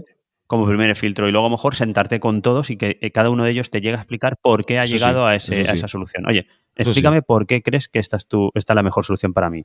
¿Vale? Y ahí donde entramos, lo que estamos hablando antes, que, que haya feeling y que no, pues yo creo por esto, porque tú tienes un hijo, porque tu hijo no sé qué, porque tú necesitas esto, porque tú eres tal, no sé qué, ¿sabes? Y va encontrándote tu, tu mejor, la vivienda que él cree que se adapta a tus necesidades. Se adapta a ti.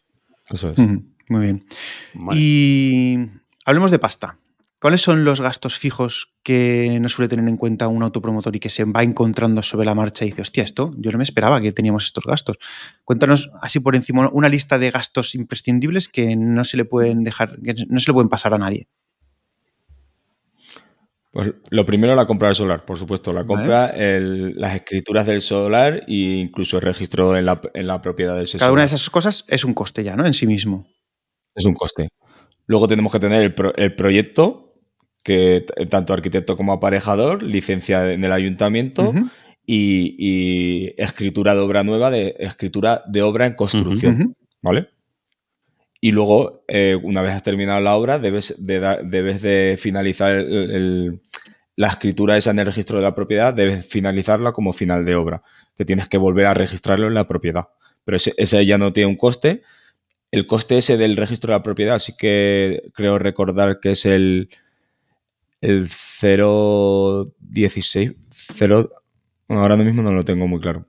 Pero es un coste bastante elevado que hay que tenerlo en cuenta, porque al final estamos hablando a lo mejor de 2.000 euros o por ahí, solo registrarlo en la propiedad, más, las escrituras y todo. la, licencia, la licencia de obra, por supuesto. Em, ¿Los técnicos solo serían arquitecto y arquitecto técnico? No, depende. También tendrías eh, la tasación si no te la incluye en el banco que la tendrías que pagar, el, estudio topográfico, el estudio geotécnico. Si tiene que venir más veces el topógrafo a marcar la parcela, pero que eso muchas veces, si lo metes en proyecto... Eso ya lo, asume muchas veces la contrata, ¿no? La constructora, sí. La constructora, eso es tanto como el geotécnico. Bueno, el geotécnico no. Hay algunos que sí, que no entiendo por qué debería estar hecho el geotécnico, pero hay algunos que te lo dejan ahí un poco suelto y luego lo, lo, lo incluyen en la constructora, que no debería ah, ser así. ¿Y cómo calculas esa estructura sin un geotécnico? A huevo. Pues el otro día yo, me llegó un proyecto así, ¿eh? Que dije, ¿en serio? Por eso te digo que... Sí, sí, no, no, la verdad es que en este camino nos encontramos de todo, pero... Yo, veo en la medición veo el, estudio geotécnico y digo, ¿cómo puede ser? Y, en la descripción de las partidas te ponía, según estudio previo, o sea, no habían hecho, no había estudio previo porque estaba incluido para luego hacerlo. Habían hecho una estimación en las mediciones. Ah, no, pero sobre todo en el cálculo de la estructura. Es que igual, imagínate, yo, últimamente, no sé si os pasa a vosotros, que me encuentro muchas cimentaciones que quieres hacerla y al final te toca bajar a casi un metro y medio, dos metros con unos... ya, ya, tengo tres obras que son así, con pozos de y rellenarlos con hormigón ciclopio, o sea, para una mejora del terreno. Y dices, por amor de Dios, si eso tú no lo tienes en cuenta en el cálculo de esa estructura, se te van tranquilamente de 15 a 20 mil euros para una vivienda normalita. ¿Vale? O sea, que es pasta. por eso te digo que, me resulta rarísimo que a día de hoy nadie tenga en cuenta un estudio geotécnico.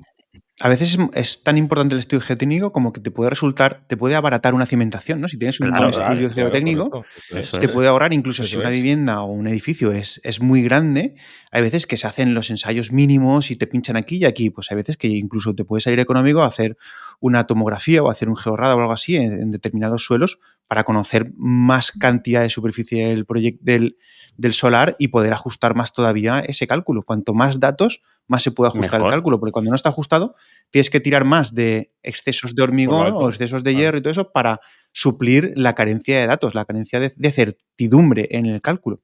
Claro, mira, lo que nos dice por aquí Rubén Sastre también, que, legalmente el proyecto debe contener el geotécnico, mm. correcto, o presentar un anejo técnico externo. Eh, claro, mm. entonces tener un proyecto de, ejecución sin un, sin un geotécnico... un, básico, sí, una ejecución no. Claro, correcto. De ejecución lo visan. que no me extraña, Alex, que puede, haber por ahí alguna, algunos sin, haber hecho. No, yo lo vi el otro día, ¿eh? Desgraciadamente. No me, lo he inventado. desgraciadamente no me extraña. Otras cosas que no, suelen tener en cuenta es el tema de los ensayos, por ejemplo, ¿no? Los meten en la constructora o los meten aparte. Eh, hay gente que lo contrata aparte, el tema de los ensayos durante la, ¿Y qué opináis de eso, Enrique? Porque yo me voy a encontrar, tú sabes que en una autopromoción eh, no tenemos, no es obligatorio el decenal, ¿vale? Entonces, teóricamente, no sería obligatorio esos ensayos, ¿no? A ver. Mm, no, no, lo que no es obligatorio es, la, la, la, OCT. La, OCT no es obligatoria. Sí, el OCT, perdón, que me equivoco. La OCT no es obligatoria, sino la Pero, por ejemplo, si, eh, en, en, algunas ocasiones eh, el propietario sí que ha hecho la OCT porque dice, es que si yo la quiero vender antes de 10 años, entonces me tengo que hacer el decenal y por lo tanto necesitaré el OCT y será una historia que la OCT venga cuando ya esté viviendo allí cuatro o cinco años. Entonces hay veces que sí que la Oficina de Control Técnico, para los que no, no lo sepan, la OCT, eh, es la, Oficina de Control Técnico, viene por parte del seguro que cubre el, decenal, ¿vale? El, seguro decenal. Entonces, si tienes previsto vender la vivienda antes de 10 años, es importante que te hagas una que te hagas un seguro decenal y entonces tiene que ir la OCT. Es obligado. correcto. Pues lo que te decía, lo de los ensayos de cubierta, los ensayos de hormigón, los ensayos de acero, todo eso, muchas veces no lo tienen cubierto. Y lo de, y lo de la, aquí en la comunidad valenciana sí que es obligatorio. El control de, eficiencia energética externa. Eso también no suele venir por parte de la, del estudio de arquitectura, y se contrata aparte. Eso ¿no? sí, eso sí que, bueno, en las mediciones debería constatar, pero sí que es verdad que muchas veces eh, lo contrata el cliente directamente porque no lo han metido en las mediciones del constructor, ¿vale? Claro.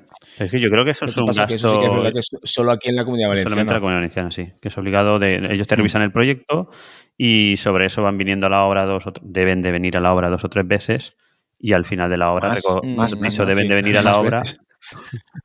unas cuantas Algunas veces más. y luego al- vienen dos o tres porque veces. luego para, el, para, para la certificación energética son ellos los que te la evalúan Claro. y, te, y, te, y te dejan que la- eh, a- eh, finalizar esa certificación energética. Correcto. La que corrobora. Son los, de la eficiencia energética que, La que- te- sí. si no te dan ellos, de hecho en la pestaña si no te lo aceptan ellos, tú no puedes. Pero como dice Enrique, sí que es verdad que es un gasto esa- que se olvida porque, porque vamos, yo Mm. me ha pasado en algunas unas obras cuando ya estaban a punto de licitarse, le, le comentas y nadie sabe nadie sabe de, de estos ¿Quién, ensayos. quién hay es el que hace ¿no? esto? Estamos esto poniendo ya contrata. fachadas y, oye, no, no ha venido el de la, el de la eficiencia energética.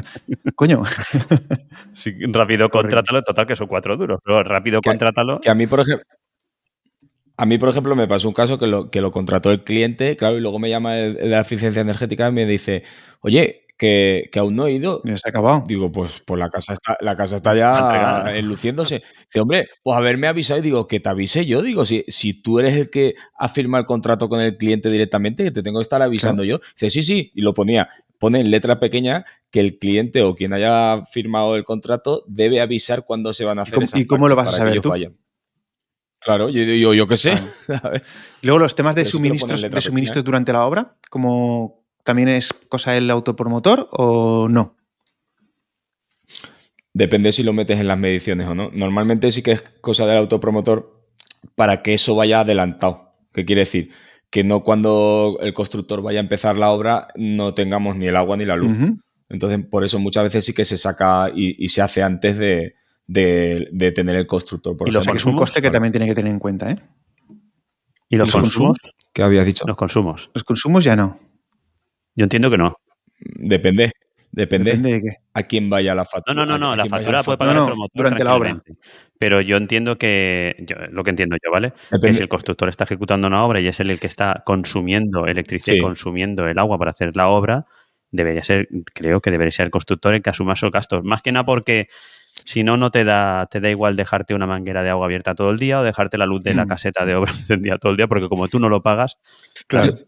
Yo sí que he visto contratos de constructoras que, que ellos sí que lo dan de alta, pero directamente las A nombre del facturas, promotor. eh, los gastos van a, a nombre del promotor. que Y los gastos de esos meses van a Yo nombre del creo que que siempre, sobre afectar todo al precio.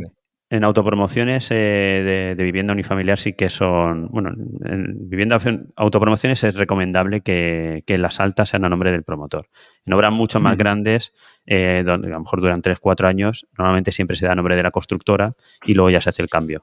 ¿Vale? Pero en autopromociones o en bloques de viviendas también normalmente, muchas veces que Un aún no bloque. está co- constituida la comunidad de propietarios, se hace a nombre del, del, del constructor y luego ya se cambia a nombre de la comunidad de propietarios. Es- Después hay una cosa que hay que tener muy en cuenta, que es que el tema de los suministros hay que contratarlo con antelación, porque si no luego llega el inicio de obra, no ha llegado la luz, tienen eso que meter el, el- eh, la bomba no, El grupo el, grupo, el, el electrógeno y todos los meses llega la facturita del gasoil, del electrógeno, que siempre hay un conflicto que te cagas, porque sí, claro, sí, es sí, una sí, pasta, es una pasta. Por, por eso te decía, por eso te decía que lo suyo es que esas partes la haga directo el cliente, porque así lo haces con meses de antelación, porque sabes que con Iberdrola pues igual puedes Es- estar un mes que Es puedes que, estar si, cinco. es que si es responsabilidad del constructor, yo no pago ni un duro de, de generador. Haberlo contratado cuando te tocaba. claro. Si es responsabilidad del autopromotor, tiene que hacerlo con suficiente tiempo, porque si no el constructor va a decir, oye, yo necesito luz. Como no son me la has dado, me pongo peleas. una. Peleas nuestras, ¿no? Sí, pero bueno, eh, como, estamos dirigiéndonos, como estamos dirigiéndonos ahí. a los autopromotores, tienen que, si, si alguno está Mm. escuchando el programa, tiene que saber que tiene que contratar con antelación la luz, porque si no le va a pasar esto. Yo, yo creo que es uno de los puntos ¿sabes? que hay que tener en cuenta a la hora de, contra, de, de tener, o sea, de cerrar El eh, contrato con, con el con la constructor. constructora. Para eso tiene que estar acompañado, como, como estamos hablando desde el principio, con un técnico que todas estas cosas se las vaya advirtiendo, porque si no se van quedando ahí y cuando tú pensabas que tenía, que ya habías ca- acabado de pagar, pues ahora te viene el grupo electrógeno, el gasoil, no, no, es que todo lo tienes que pagar tú, claro, porque es para ti la casa. Oye, Claro. perdona, no, no, es que lo pone aquí, ostras. ¿Sabes? Todos esos puntos sí que son Mm. importantes dejarlos claros para que Revisar el contrato. son gastos asociados que parece que no, pero que están ahí. Hmm. Normalmente esos, esos puntos la constructora lo tiene muy claro porque le ha pasado otros casos y entonces en su contrato lo especifica muy bien, que es lo que decía Enrique. Lo que pasa es que si tú me has firmado el contrato de la, de la obra este mes y quieres que empiece el mes que viene, pues eh, claro. no, no le ha dado tiempo a la constructora a sacar no, eso. pero tiene que, tiene que, decir qué plazo necesita para tener la luz. O se puede eso condicionar el inicio de obra a que estén todos los suministros en la parcela por ejemplo, ya está. Si es que al final un autopromotor normalmente, normalmente no tiene, no tiene una necesidad de tener la vivienda en una fecha determinada. En algunas ocasiones están alquilados y sí que tienen que salir de alquiler porque cada mes de alquiler les claro, cuesta. De la ocasión. Pero normalmente lo que tienen son ganas de entrar en su vivienda, no es necesidad de entrar. No es como un hotel, por ejemplo, o una tienda o lo que sea que tiene que entrar porque cada, vez que, cada mes que pierden es facturación. Cada día. Entonces, cada día escucha, pues lo que muchas veces interesa, oye, pues cuando estén todos los suministros, cuando esté todo preparado, entonces arrancamos con todo preparado, pero no arranquemos. Pero sí con cosas pendientes porque luego pues se lía. Pero sí que es importante tener claro tus gastos, o sea, tus costes totales de la obra. Eso sí claro, claro, por eso estamos aquí. No vale tardar un mes y tenerlo sí, sí. claro. Y yo hay una de las cosas, ahora seguimos con los gastos fijos, pero hablando de los consumos, que yo sí que acostumbro también a, cuando se está desarrollando ese proyecto, que no sé si lo tenemos por aquí, hablamos del proyecto, no sé si lo hablamos, pero bueno, una de las cosas que es eh, no, tener claro hablar, ¿eh? todo, el tema de, todo el tema de las acometidas eh, y tener claro dónde voy a acometer cada uno de, lo, de, los suministros. O sea, porque no es lo mismo, que también nos, me ha pasado, o sea, no es lo mismo construirte tu parcela aquí y tener que, que traer el gas de no sé dónde o tener que traer uh -huh. la línea eléctrica de no sé dónde que te cuesta un dineral, ¿vale? Porque aún no está, no está urbanizada la zona y, y, y, nadie cae en eso. Y cuando solicitas el alta de la, de la luz, resulta que te la tienes que traer de no sé cuánto y te cuesta 20.000 euros hacer toda la instalación hasta donde está tu casa tras de la instalación eléctrica. Lo que pasa es que yo ah. sí que creo que es responsabilidad del proyectista, ¿eh? Del arquitecto. Claro. Bueno, del arquitecto o, de, o simplemente lo tienes que tener bien claro. Yo creo que hay, hay una parte que es urbanización, Enrique, que hay que tener claro. O sea, si tengo que quitar una farola, si me molesta un árbol. Pero, si la, tengo, pero eso, ¿dónde pero eso a la compra de la parcela. Correcto, sí, sí, en el estudio y tenerlo claro en el proyecto, claro, hacer un, tu planito de urbanización donde, oye, las acometidas, yo acometo saneamiento aquí, acometo el agua aquí, acometo electricidad aquí. O sea, ya he hecho, ya, ya he pedido las cartas de suministro a las compañías suministradoras, ¿vale? Ya me han dicho, no, no, tu suministro está aquí. Eso sobre todo, eh, no sé si habrá alguien por aquí, pero en Baleares es súper importante. O sea, porque en Baleares está tan acotado el tema, por ejemplo, en electricidad, que a la mínima te están metiendo un grupo electrógeno y si un grupo electrógeno, digo yo, un centro de transformación, un, un y si tú no has tenido en cuenta que en tu bloque de viviendas que tiene que haber un centro de transformación, te lo te comes con papas. O sea, te lo, te lo, te, claro, dos bajos, en, do, en dos viviendas te toca meter el centro de transformación, pero no solo es eso. Y el coste. Y el Aparte, coste. pero es que para esa promoción, ¿vale? Que estamos hablando ahora de autopromotores, pero bueno, me voy un poquito más para allá. En una promoción de viviendas, imagínate lo que supone eh, recién acabada la obra, Enrique nos ha puesto aquí pequeñitos, sí. una obra recién acabada, solicitar a Iberdrola, no, no, es que dame el punto de suministro y hay que hacer un centro de transformación y eso te tarda un año o vete tú a saber cuándo. Sí, te paraliza. Te paraliza, claro. claro. Eso hay que sí, tenerlo claro antes de... Sí, pero pero es, es, lo que hablábamos, es que eso es uno de los puntos fundamentales a la compra de la parcela, porque a lo mejor tú, es lo que tú dices, igual no te interesa comprar esa parcela que vale 15.000 euros menos que otra en, otro, en otra urbanización, cuando te tienes que traer la luz y te cuesta 12.000 euros claro, traerte claro, la luz, correcto. por ejemplo. Y eso, claro. eso te lo detecta el técnico que contratas para que te asesore sobre la parcela. Eso es. Efectivamente. Correcto. Muy bien. Ahí hemos llegado. Oye, vamos a, Vamos a seguir con las preguntas, pero tenemos que decir que aquí tenemos un montón, está súper animada la conversación sí, sí, sí. en los comentarios. Entonces, vamos a hacer un par de preguntas más, vamos a hacer nosotros algunas que tenemos y luego, si os parece, hacemos una ronda compartiendo las vale. preguntas que nos están haciendo los compañeros, porque ahora mismo tenemos 16 compañeros por aquí, creo que hemos llegado a 20, está, está bastante bien y es un tema interesante. Eh, a mí me gustaría preguntarte, igual que antes te, he intentado preguntar, o mejor dicho, te he preguntado, pero me ha costado sacarte la respuesta. que había que tener en cuenta para contratar al arquitecto. Ahora ya tenemos el técnico, tenemos los gastos, tenemos tal, vamos a contratar a la constructora. Ya tenemos un proyecto de ejecución terminado. Tenemos que contratar a la constructora. ¿Qué cosas hay que tener en cuenta para contratar a la constructora y que no nos salga rana? Lo primero que tiene que tener unas buenas mediciones. Sí, eso, lo tenemos, lo tenemos todo eso lo tenemos. Tenemos eso, un buen proyecto. Eso es fundamental. Eso es fundamental. Eh, son cosas que teóricamente son, eh, las deben de tener ellas legalmente. Es como cuando nosotros le pedimos, por ejemplo, cuando vamos a hacer la coordinación, le decimos, pues tiene que tener el seguro de responsabilidad civil, tiene que tener no sé qué, tiene que tener no sé cuánto. Es obligación de la, de la empresa tenerlo por ellos mismos, no, no es obligación. ¿Tener el qué?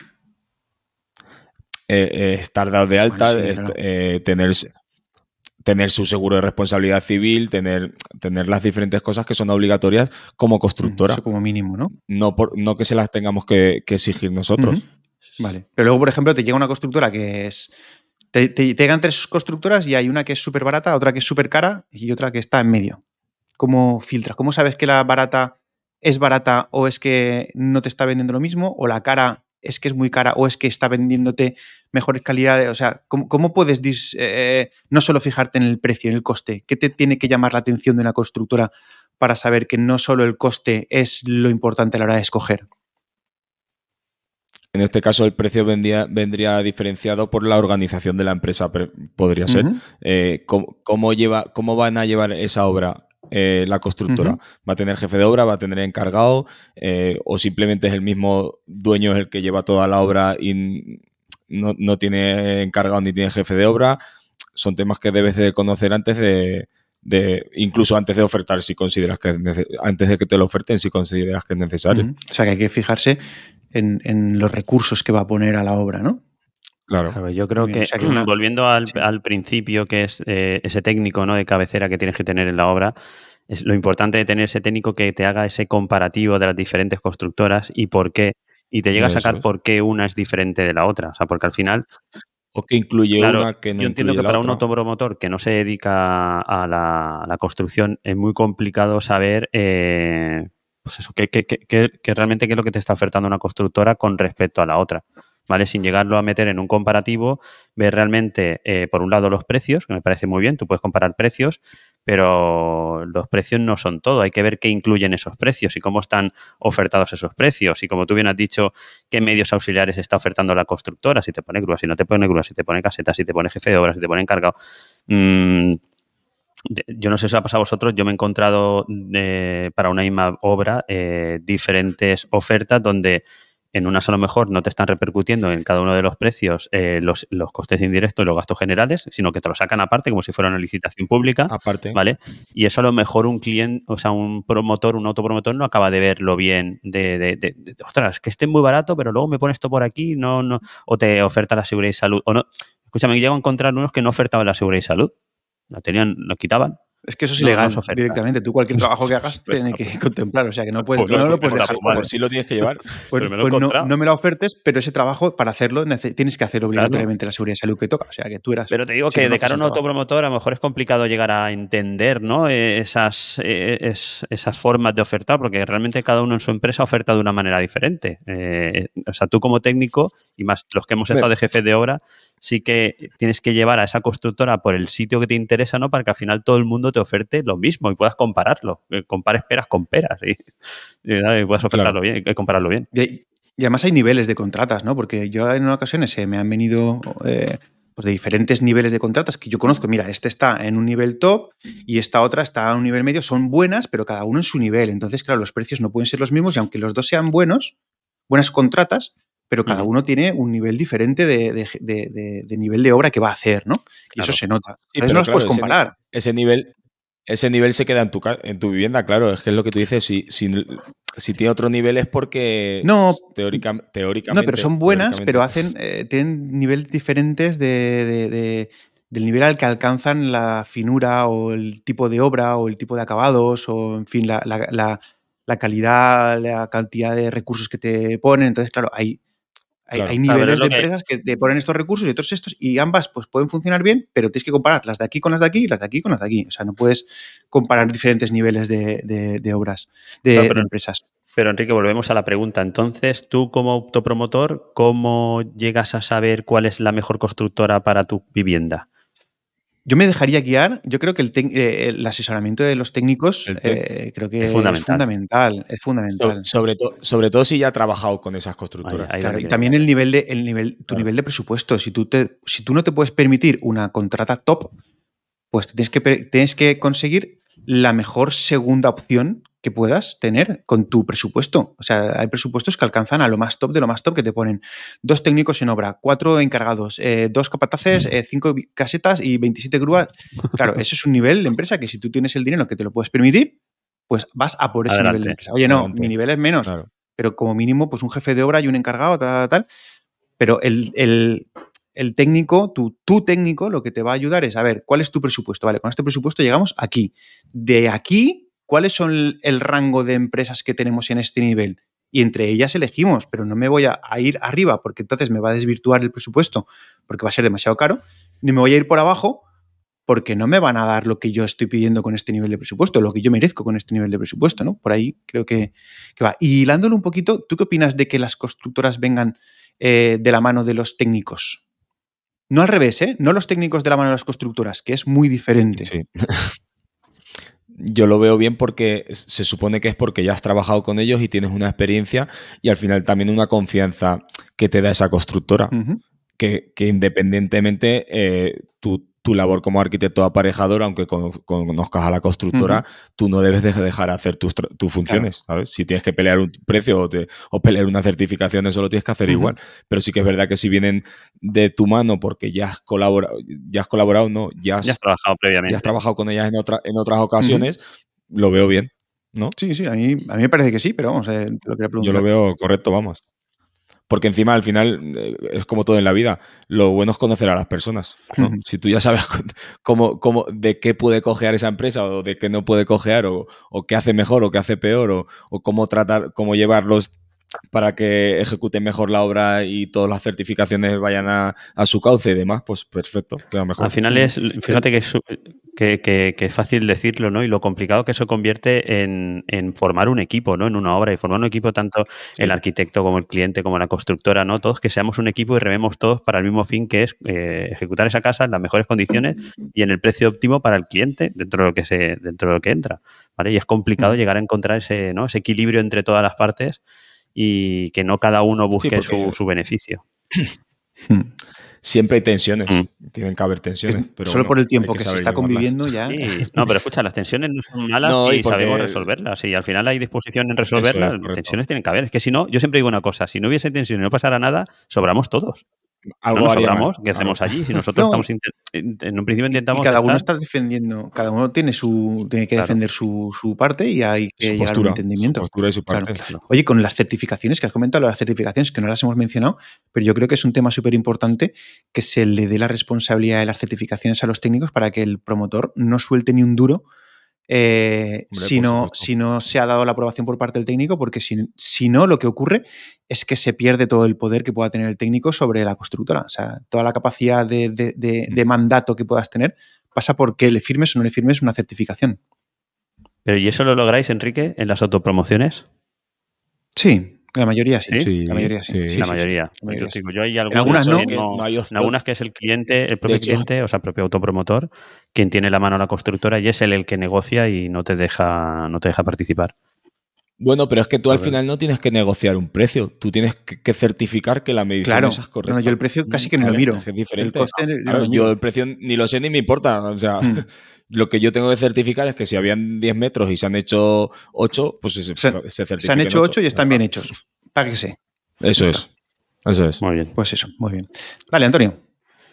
A ver, eh, una, una, cosita también que, que yo creo que, que, lleva mucha confusión y a mucha, no, mucho diálogo, que es ¿qué es mejor para un autopromotor? ¿El contratar eh, por paquetes o por, por oficios eh, la obra o contratarlo todo a una misma constructora que le haga un llave en mano? O sea, que, la, que le haga la obra entera, no el llave en mano, una obra entera. ¿Qué es mejor para qué? ¿Para su cabeza o para su bolsillo? Yo creo que van las dos ligadas. ¿eh? a las dos cosas. a ver, lo correcto todos lo sabemos y, lo correcto es que un llave, no llave en mano, sino que la constructora lo haga todo. O sea, eso es lo correcto para nosotros, para ellos y para todos. Sí que es verdad que últimamente y en casas de 300, 400 mil euros hay clientes que están intentando hacer eso, pero por poder hacerse la casa que se diseñaron, que eran 500.000 euros o 550.000. ¿sabes? Esa pero, es, eso es la realidad que pero, yo, yo ahora mismo tengo dos pero casas. al final hay, hay, ellos se encuentran en un problema que es quién gestiona esas constructoras. E, esas constructoras, ¿no? Imagino que, bueno, contrata por una parte el movimiento esas, de tierras. Esas contratas. Pues, bueno, esa bueno contratas. Contrata, contrata principal, al fin y al cabo. Eh, contratas, contratas, contratas que descuelgan del promotor principal. directamente, con lo cual son contrata principal. Vale. Sí, todas. Todas Yo entiendo que una es, oye, movimiento de tierras por un lado, eh, estructura por otro lado, y me meto con la albañilería por otro lado, y a lo mejor contrato instalaciones, eh, A lo mejor por otro lado también, ¿vale? O sea, ¿quién gestiona todo eso? Porque cuando te metes ahí con tres, venga, vamos a poner dos, dos contratas principales, ¿vale? Estructura y albañilería, que, que en un momento dado de la obra se encuentran.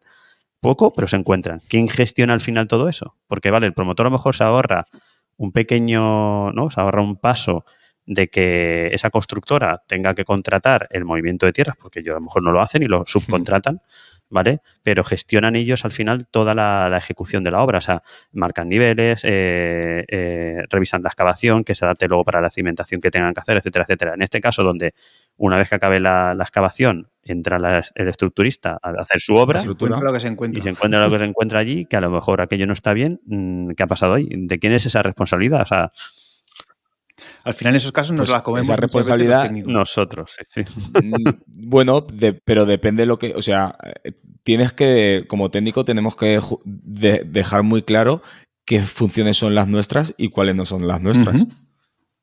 ¿Vale? O sea, tú puedes ir y revisar las cotas de la cimentación porque es nuestra función como aparejador, ¿vale? Pero no tienes que marcarle esa cimentación, por ejemplo. Sí que deberías comprobar los lindes, para bien. Claro, hombre, sí. Pero que al fin, al final, eh, en este caso, si vamos, si el cliente ha decidido hacer eso como por su cuenta, ¿vale? Lo correcto es que si lo hace por su cuenta, haya un técnico detrás de alguna manera. ¿vale? No por su cuenta y ya está. Porque si se lo hace por su cuenta totalmente. Un construction manager, ¿no? Sería. Eh, lo que, que, la gente está confundida con project manager. No, eso es un construction manager. No es lo mismo. Correcto. ¿Qué has dicho que sí o que, no? Que no, que no es lo mismo, que no es lo mismo. Ah, que no es lo mismo, no es lo mismo, eso es correcto. No, que la gente lo confunde. O algún técnico que haga, como de jefe de obra, ¿vale? y, sobre todo, si contratas directamente lo que tú estás diciendo, eh, movimiento de tierras por un lado, tienes que saber muy bien qué contratas, contratas, ¿vale? ¿Qué quiere decir? Que no puedes contratar al Pepito que te haga un movimiento de tierras, no tienes que contratar una empresa que, haga movimiento de tierras, que sepas que, saca sus niveles, que lleva su equipo para, o que hace la medición, el replanteo con el topógrafo, que, o sea, no contratar a cualquiera porque sí, porque si no, no sale. Y que está capacitada luego para, hacer una serie, para llevar una serie de documentación que tiene que ver todas las contratas principales. Por supuesto. Que los dolor de cabeza. Cosa nuestra, de cabeza. Que te haga esa contrata, que te haga el plan de seguridad, del plan de seguridad y salud. Pero ahí sí que entramos nosotros. Sí, bueno, pero ahí entramos, nosotros, entramos nosotros, pero hay, como hay contratas que. No, no, pero hay contratas que vale. Entramos nosotros de tierras, hasta, hasta, el número de contratas que ponen nuestro contrato. No, pero, yo me refiero a que entramos... aún, aún, tienen planes, pero pídele un plan de seguridad al pulidor. Claro. si lo contrata por su cuenta. Pídeselo y ya verás, ya verás lo que te encuentras. Pero es fácil, es lo que yo les digo a esa gente, es que yo se lo digo, o sea, por ejemplo, un pintor, por decirte algo, o sea, Tío, si tú haces un plan de seguridad de salud y, prácticamente lo tienes de por vida, tío, si solo haces que pintar, no, no es como una constructora que tiene que tener eh, excavación, movimiento de tierras estructural y catado, pintura, no sé qué. Sí, pero no es lo mismo un plan de seguridad de salud de una, eh, de una obra que tienes que pintar con los techos a dos metros y sin escaleras, que una obra en la que tienes unas escaleras, que los techos están a cuatro metros, que los medios auxiliares cambian, que tienes que hacer la fachada. No, no, es, lo, no es un copia-pega los planes. No, entremos en ese. Lo que pasa es que no pueden ser un copia-pega pasa es que es lo mismo. No, sí, pero lo que tenemos que tener, lo que tiene que tener muy claro también, la, porque ahí sí que, ahí sí que hay un caos impresionante. Hay que tener muy claro que, que la empresa esa sabe que tiene que tener su plan de seguridad.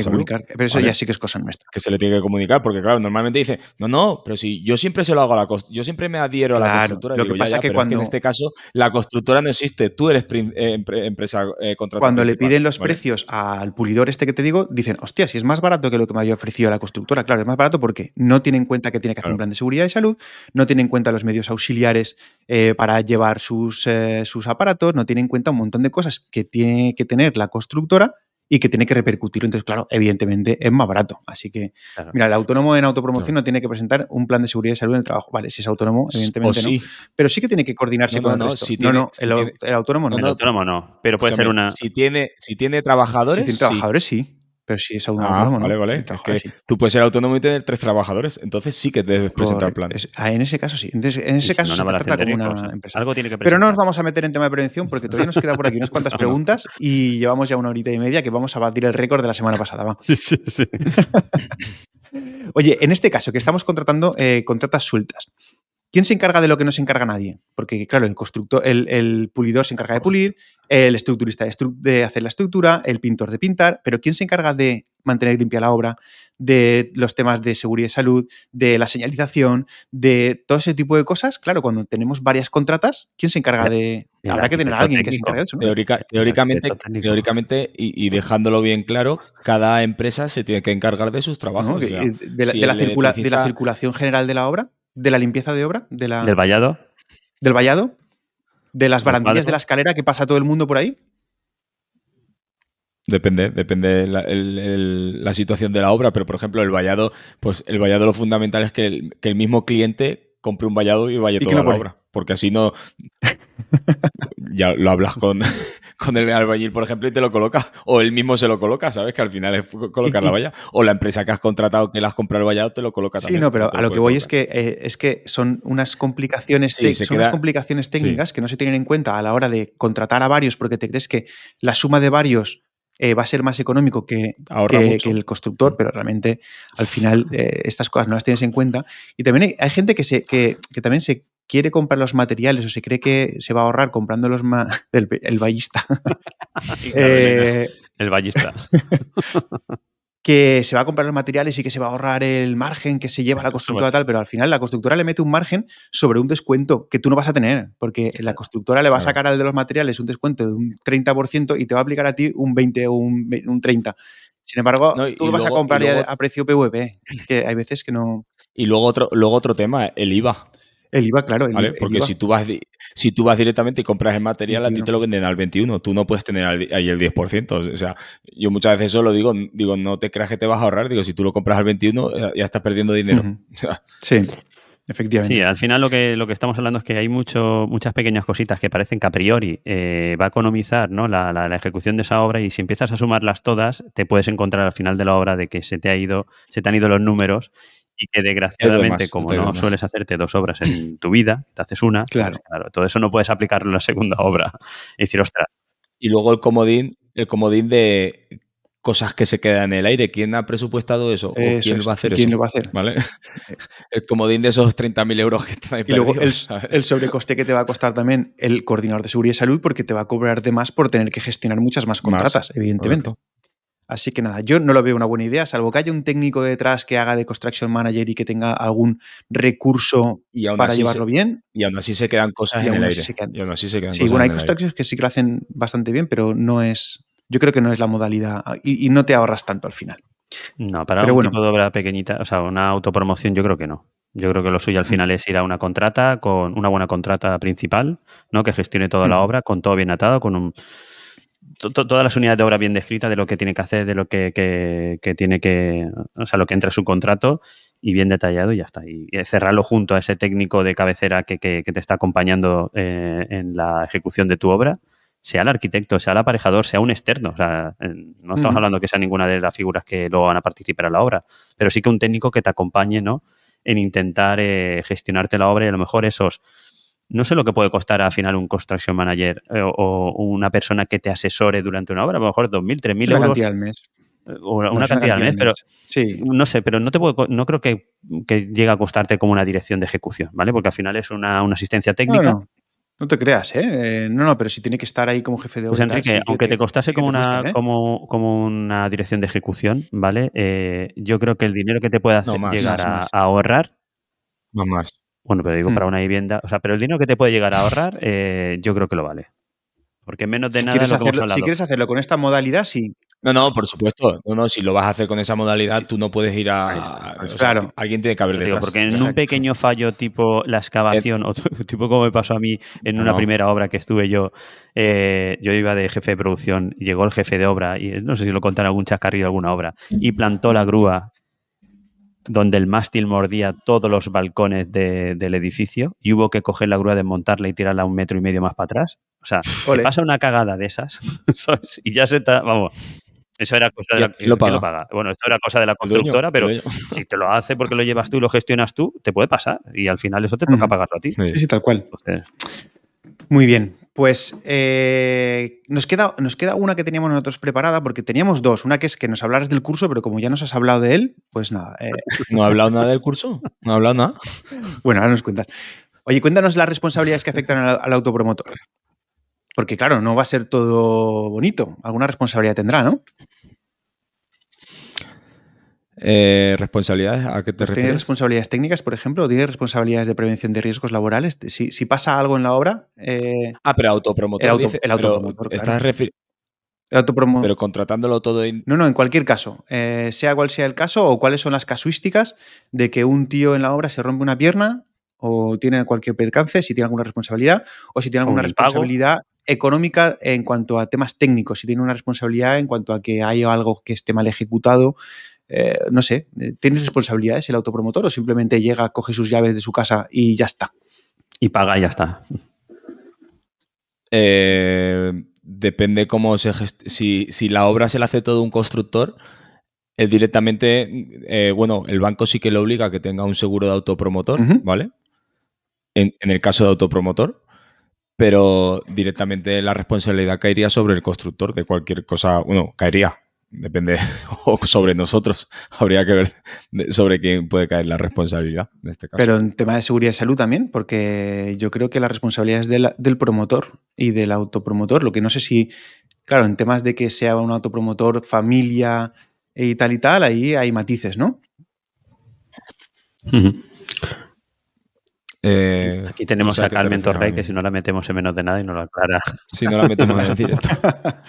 No, hombre, a ver, la historia está que, claro, eh, un promotor profesional sí que tiene responsabilidades, que tiene que contratar al, tiene que tener estudio de seguridad, tiene que contratar al coordinador, entonces el, coordina- el que es responsable es el promotor y el coordinador eh, está eh, asesorándole, digamos, pero realmente la responsabilidad es del promotor y del contratista, ¿vale? En caso de la autopromoción, si es un autopromotor... Pero es que, es que- pero es que eh, es lo que es lo que te decía, es que estamos confundiendo. Es que tú puedes ser, o sea, un auto, la figura de autopromotor, yo puedo, yo puedo ser autopromotor y toda la construcción me la hace una Sí, constructora. sí, pero tú, te- tú, si eres promotor profesional, tienes responsabilidades en tema de prevención. Ah, vale, vale. y en promotor. autopromoción, eh, si tienes, eh, si es una autopromoción porque eres cabeza de familia, tal, eh, hay ciertas limitaciones. Será simplemente si tú tienes, si tienes, eh, si, si sabes exactamente cuáles son esas limitaciones y si no, pues ya no las contará Carmen o las contará Bruno o algo de eso en un programa específico de seguridad y salud para autopromotores, si te parece. Para autopromotores. Vale. Que no yo, yo que sí no que hay una cosa, Enrique, que, que sí te, que, que- que- que muchas veces me encuentro y es que el autopromotor no acaba de, de hacerse ningún seguro de responsabilidad civil, ni, ni un todo riesgo construcción, ni nada de eso, porque primero nadie le asesora de que sea necesario y, y no acaban haciéndolo. Pero ya no solamente responsabilidades en prevención, sino también las técnicas. Entonces, yo creo que sí que, que para el coste que tiene, no veo descabellado hacerte un seguro, digo, de responsabilidad civil, ¿vale? Y el todo riesgo construcción, por si acaso. Por lo menos tener tu seguro que nunca se sabe y nunca se sabe un juez lo que puede al final dirimir y, y quién puede, a dónde pueden ir esas Sí, responsabilidades. Las responsabilidades civiles están cubiertas con los seguros, pero como haya temas de responsabilidades penales, ahí ya, Como ya Correcto. muerto. ahí, sí. ahí ya, ahí ya veremos. Vale, pues, oye, yo creo, mm, no sé si quieres hablarnos más de tu libro o quieres que comentemos lo que nos han estado diciendo en los comentarios los compañeros. Bueno, voy a hablar de mi libro, hombre. Venga, voy a habla, mi de tu libro. ¿Cuándo va a salir? Nada, Eh, yo, yo te, yo te lo saco, yo te lo saco. A ver, ¿de qué va Vale, a tratar? ¿A quién va dirigido? ¿Cuándo va a salir? Si quieres hablarnos de los costes que va a tener, en qué modalidad se va a lo vais a ofrecer, eh, si van a ser grabados, si no va a ser grabados, si va a ser una suscripción, si va a ser directos. Cuéntanos un poquito de qué va a ir este curso. Vale. El curso va a costar de 8 webinars de sobre dos horas aproximadamente cada uno, más luego tendrá otros dos webinars de, de regalo de otros temas diferentes. Los webinars serán los domingos, ¿vale? Se quedarán grabados en una plataforma de por vida, por supuesto, que lo podrás ir escuchando cuando quieras. Eh, las plazas están casi, casi cubiertas. Máximo queríamos tener 25 personas este primer curso. Por supuesto, si todo va bien para enero o febrero habrá otro lanzamiento de este curso. Eh, por, por supuesto, no será el mismo precio, tendrá otro precio diferente, ¿vale? Lo haremos los domingos porque pensamos que los domingos eh, mayormente casi todos podemos Independientemente, eh, el curso se quedará grabado, como he dicho, para que en cualquier ocasión lo podamos ver y las veces que, que queramos. Va principalmente para autopromotores, pero también hay algún técnico que no lo ha querido contratar ya también, porque eh, se hablarán bastantes temas y webinar muy, muy potentes, como por ejemplo sistemas de, refrigeración, calefacción y energía solar, incluso ventilación. Habrá otro que irá más enfocado a la certificación Passive House y su proceso. Y su proceso. Eh, otro será de los pros y los contras de los diferentes sistemas constructivos. Otro, otro webinar irá, por ejemplo, de carpintería exterior y sombreamientos y tipos de carpinterías, de cristales. Ahí habla, se estarán todos bien. Y, como hemos hablado en los otros, también habrá otro que irá, eh, que tendremos que, en el cual hablaremos de, cómo elegir a un técnico, las partes del proyecto, eh, eh, cómo debemos elegir a un técnico con su diseño, sus trabajos realizados, diferentes partes. Otro será la elección de la parcela y la financiación, como habíamos dicho, y, y otro será temas burocráticos y legales. Todos esos webinars, como hemos dicho, pues serán de, dos horas aproximadamente. La forma de apuntarse por temas legales ahora mismo es eh,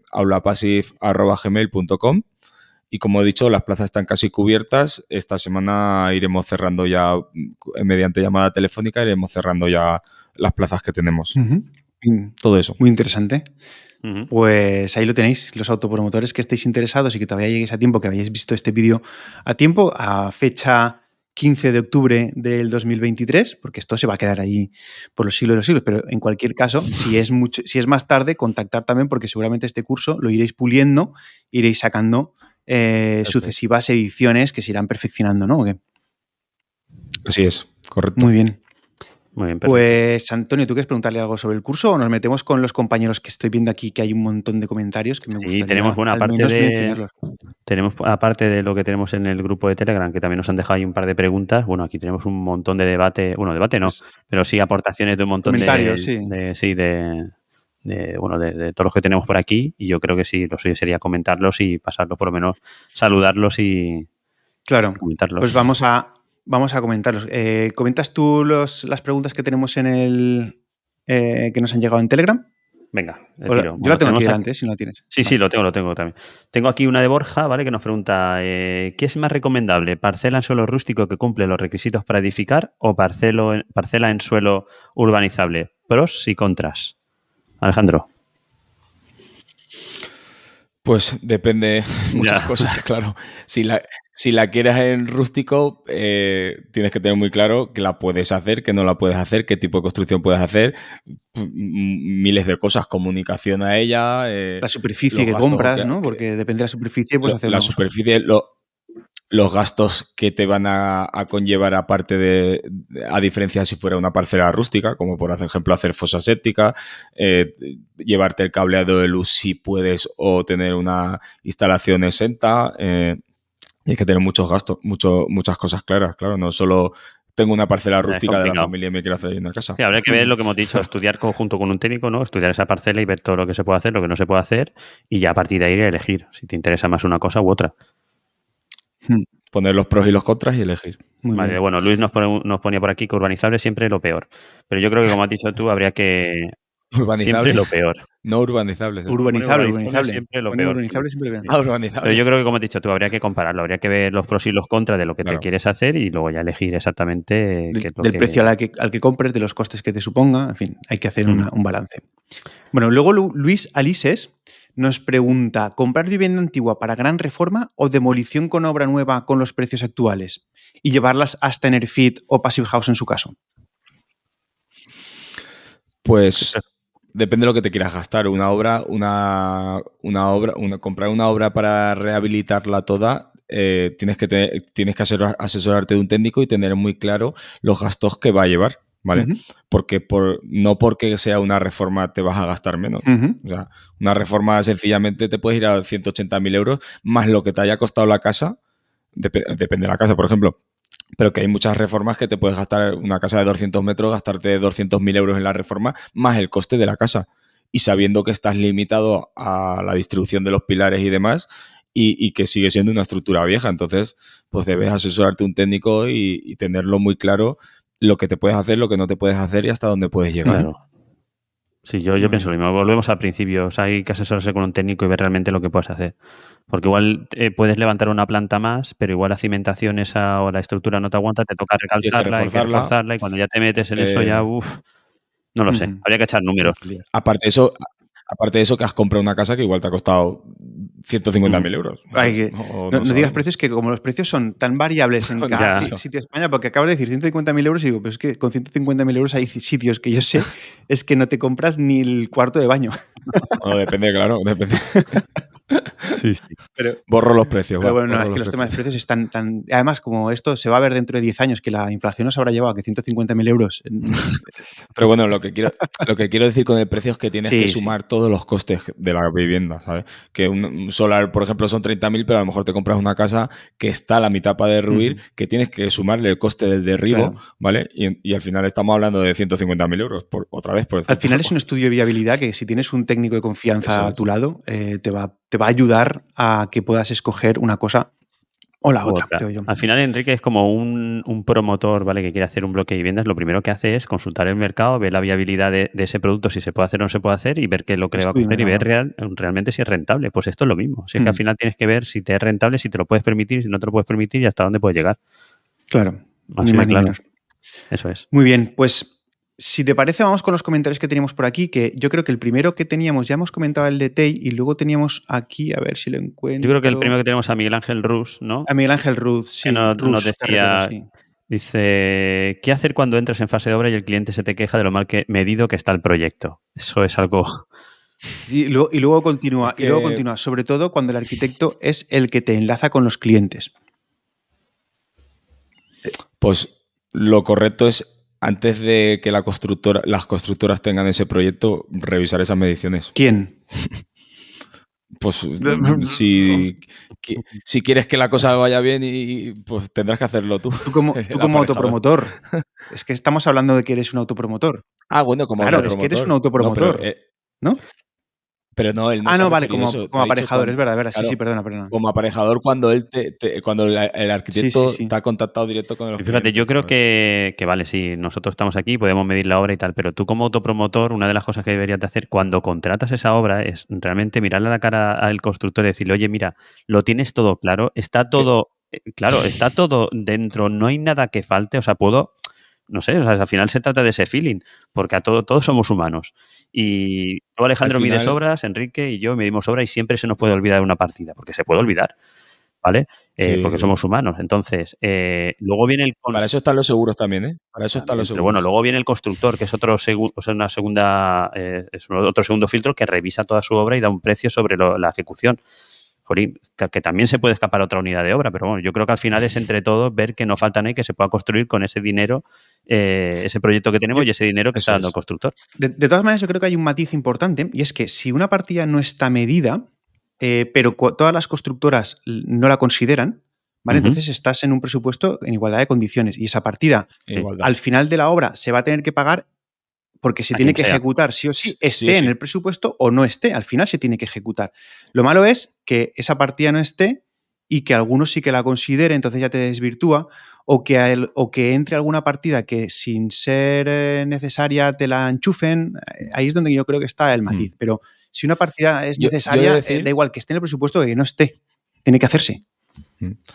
Yo he de decir que, una vez me pasó que un arquitecto se le pasó una partida, ¿vale? Que eran 8.000 euros o algo así. Y, la verdad es que solo lo he escuchado de él, pero me pareció súper súper bien. Él dijo, no pasa nada, ha sido un fallo mío, para eso está mi seguro, doy parte al seguro y cubre, y cubre eso. Ah. Sí que es verdad que el cliente al final lo pagó él porque quiso sin que, sin que diera parte a seguro. Pero él lo dijo desde el primer momento. Eh, ha sido un fallo de medición mía de mi proyecto. Sí, pero, para eso está mi seguro de responsabilidad. Pero, pero si la partida se tiene que ejecutar, aunque no esté en el proyecto, al final es una parte de la casa. Eh, quiero decir, es como si, no sé, si, si, te ha olvidado que tienes que poner la puerta de acceso, aunque no esté en el proyecto, la, la, casa lo necesita. El coste va a ser el mismo, esté en el presupuesto o esté después del presupuesto. El coste va a ser el mismo.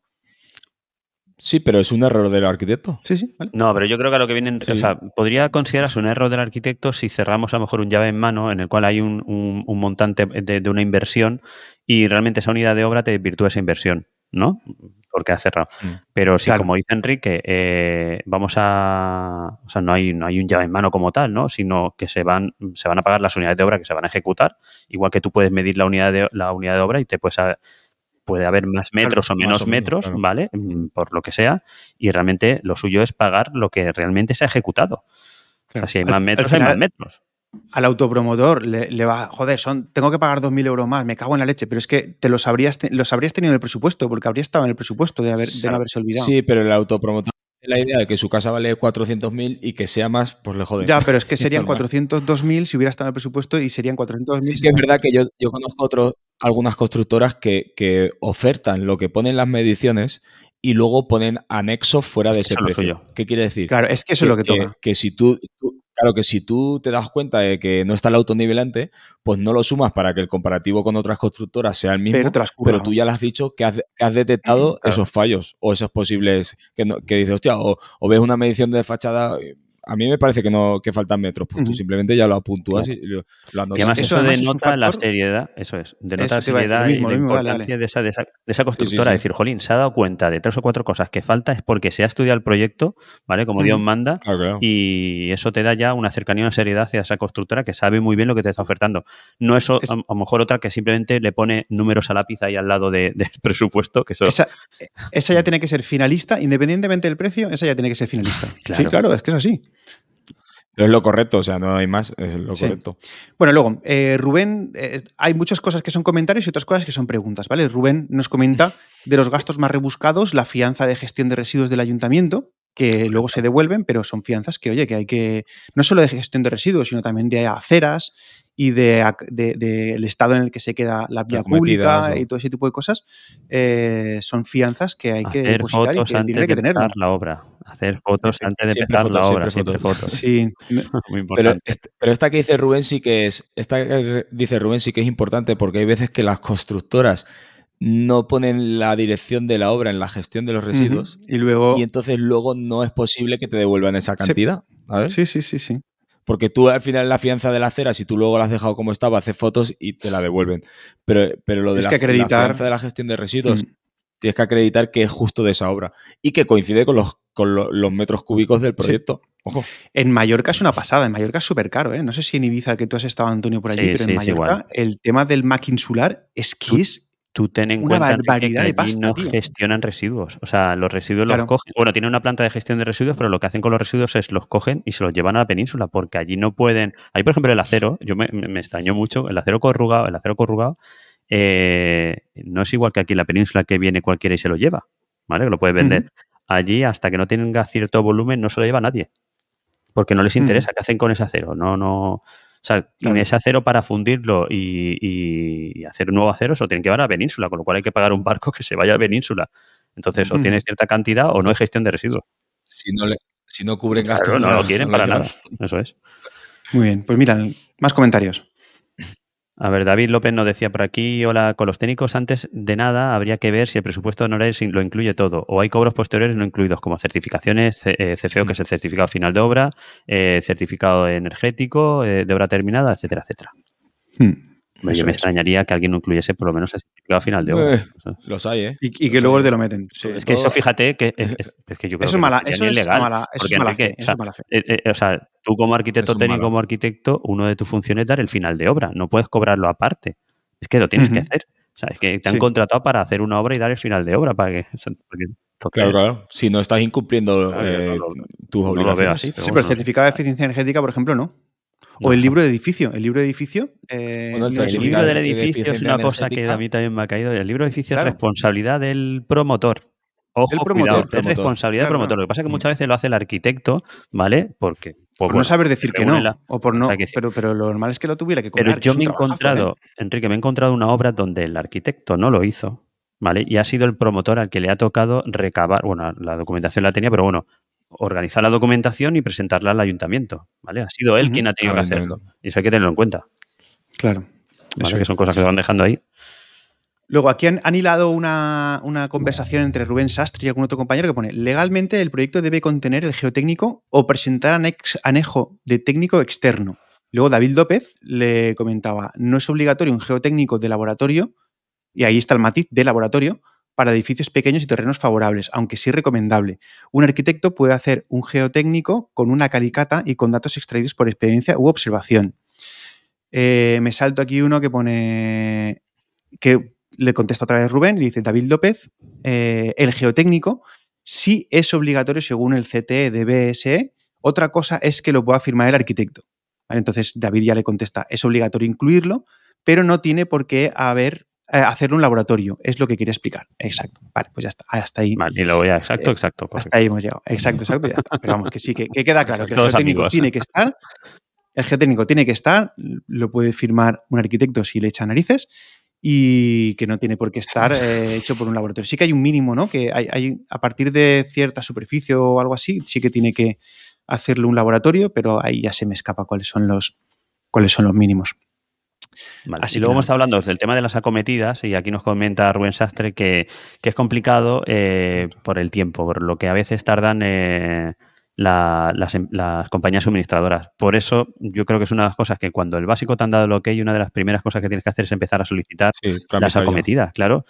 Tú solicitas sí, los puntos de suministro porque así podrás desarrollar tu proyecto para decir, oye, mi saneamiento sale por aquí, no sale por allá, por el otro lado atrás, ¿vale? Y lo tengo que cambiar claro. todo el trazado. Se solicita en ese momento claro. y... No, y que, y que, y que y hay una variación de precio muy diferente, depende Hombre, de claro. por dónde lo puedas coger. Yo si creo que el punto es un centro de transformación, imagínate.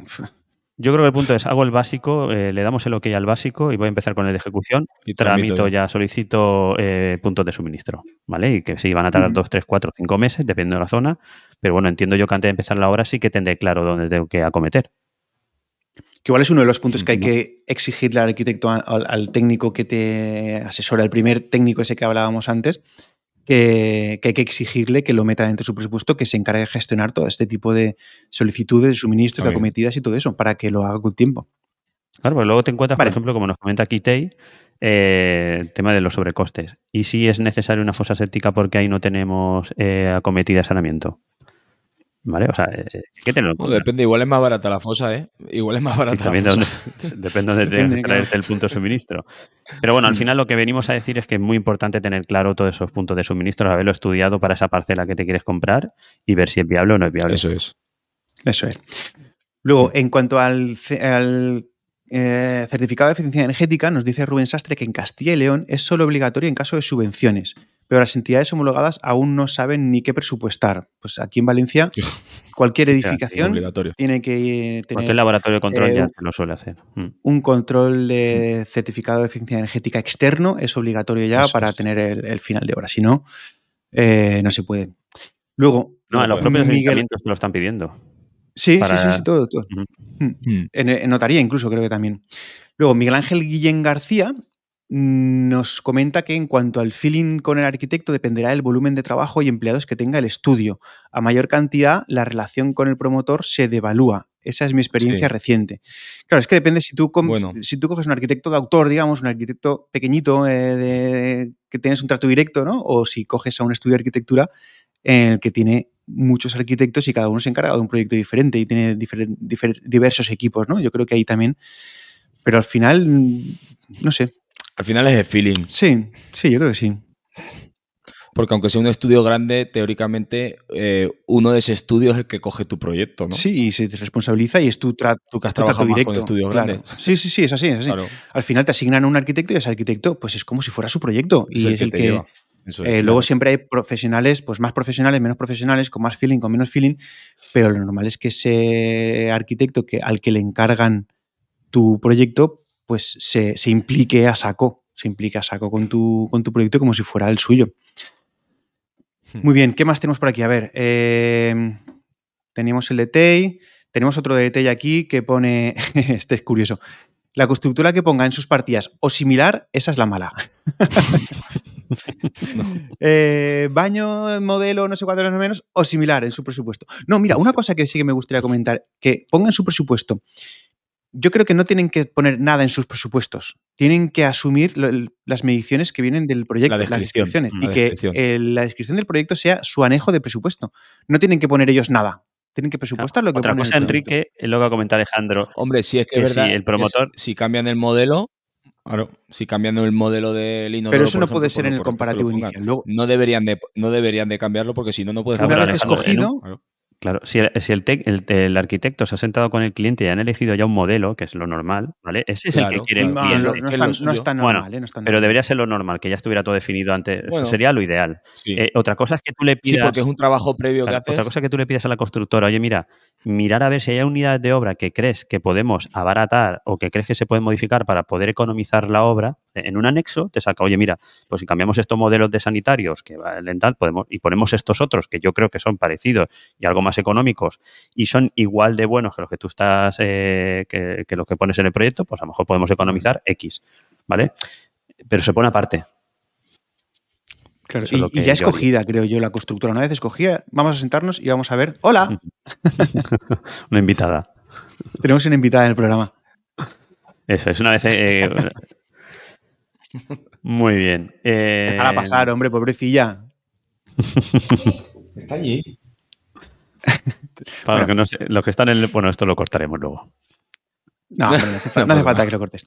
Bueno, eh, eso, que similar. Di más cosas, venga. Vale, Tei nos vuelve a decir también, bueno, nos dice también que la redacción de unos buenos contratos es clave, el que todo sea claro y conciso de parte a parte, independientemente de si somos o no conocidos. Vale, dejar claro lo que, lo que vas a hacer y cómo lo vas a hacer y qué incluyes y lo que no incluyes. Lo que se refiere. Sí, pero eso, eso es una cosa que hay que hablarlo con el cliente, porque tú al cliente hay veces que le pones cosas en el contrato que no llega a entender que le has puesto. Hay que explicárselo, Vale. claro.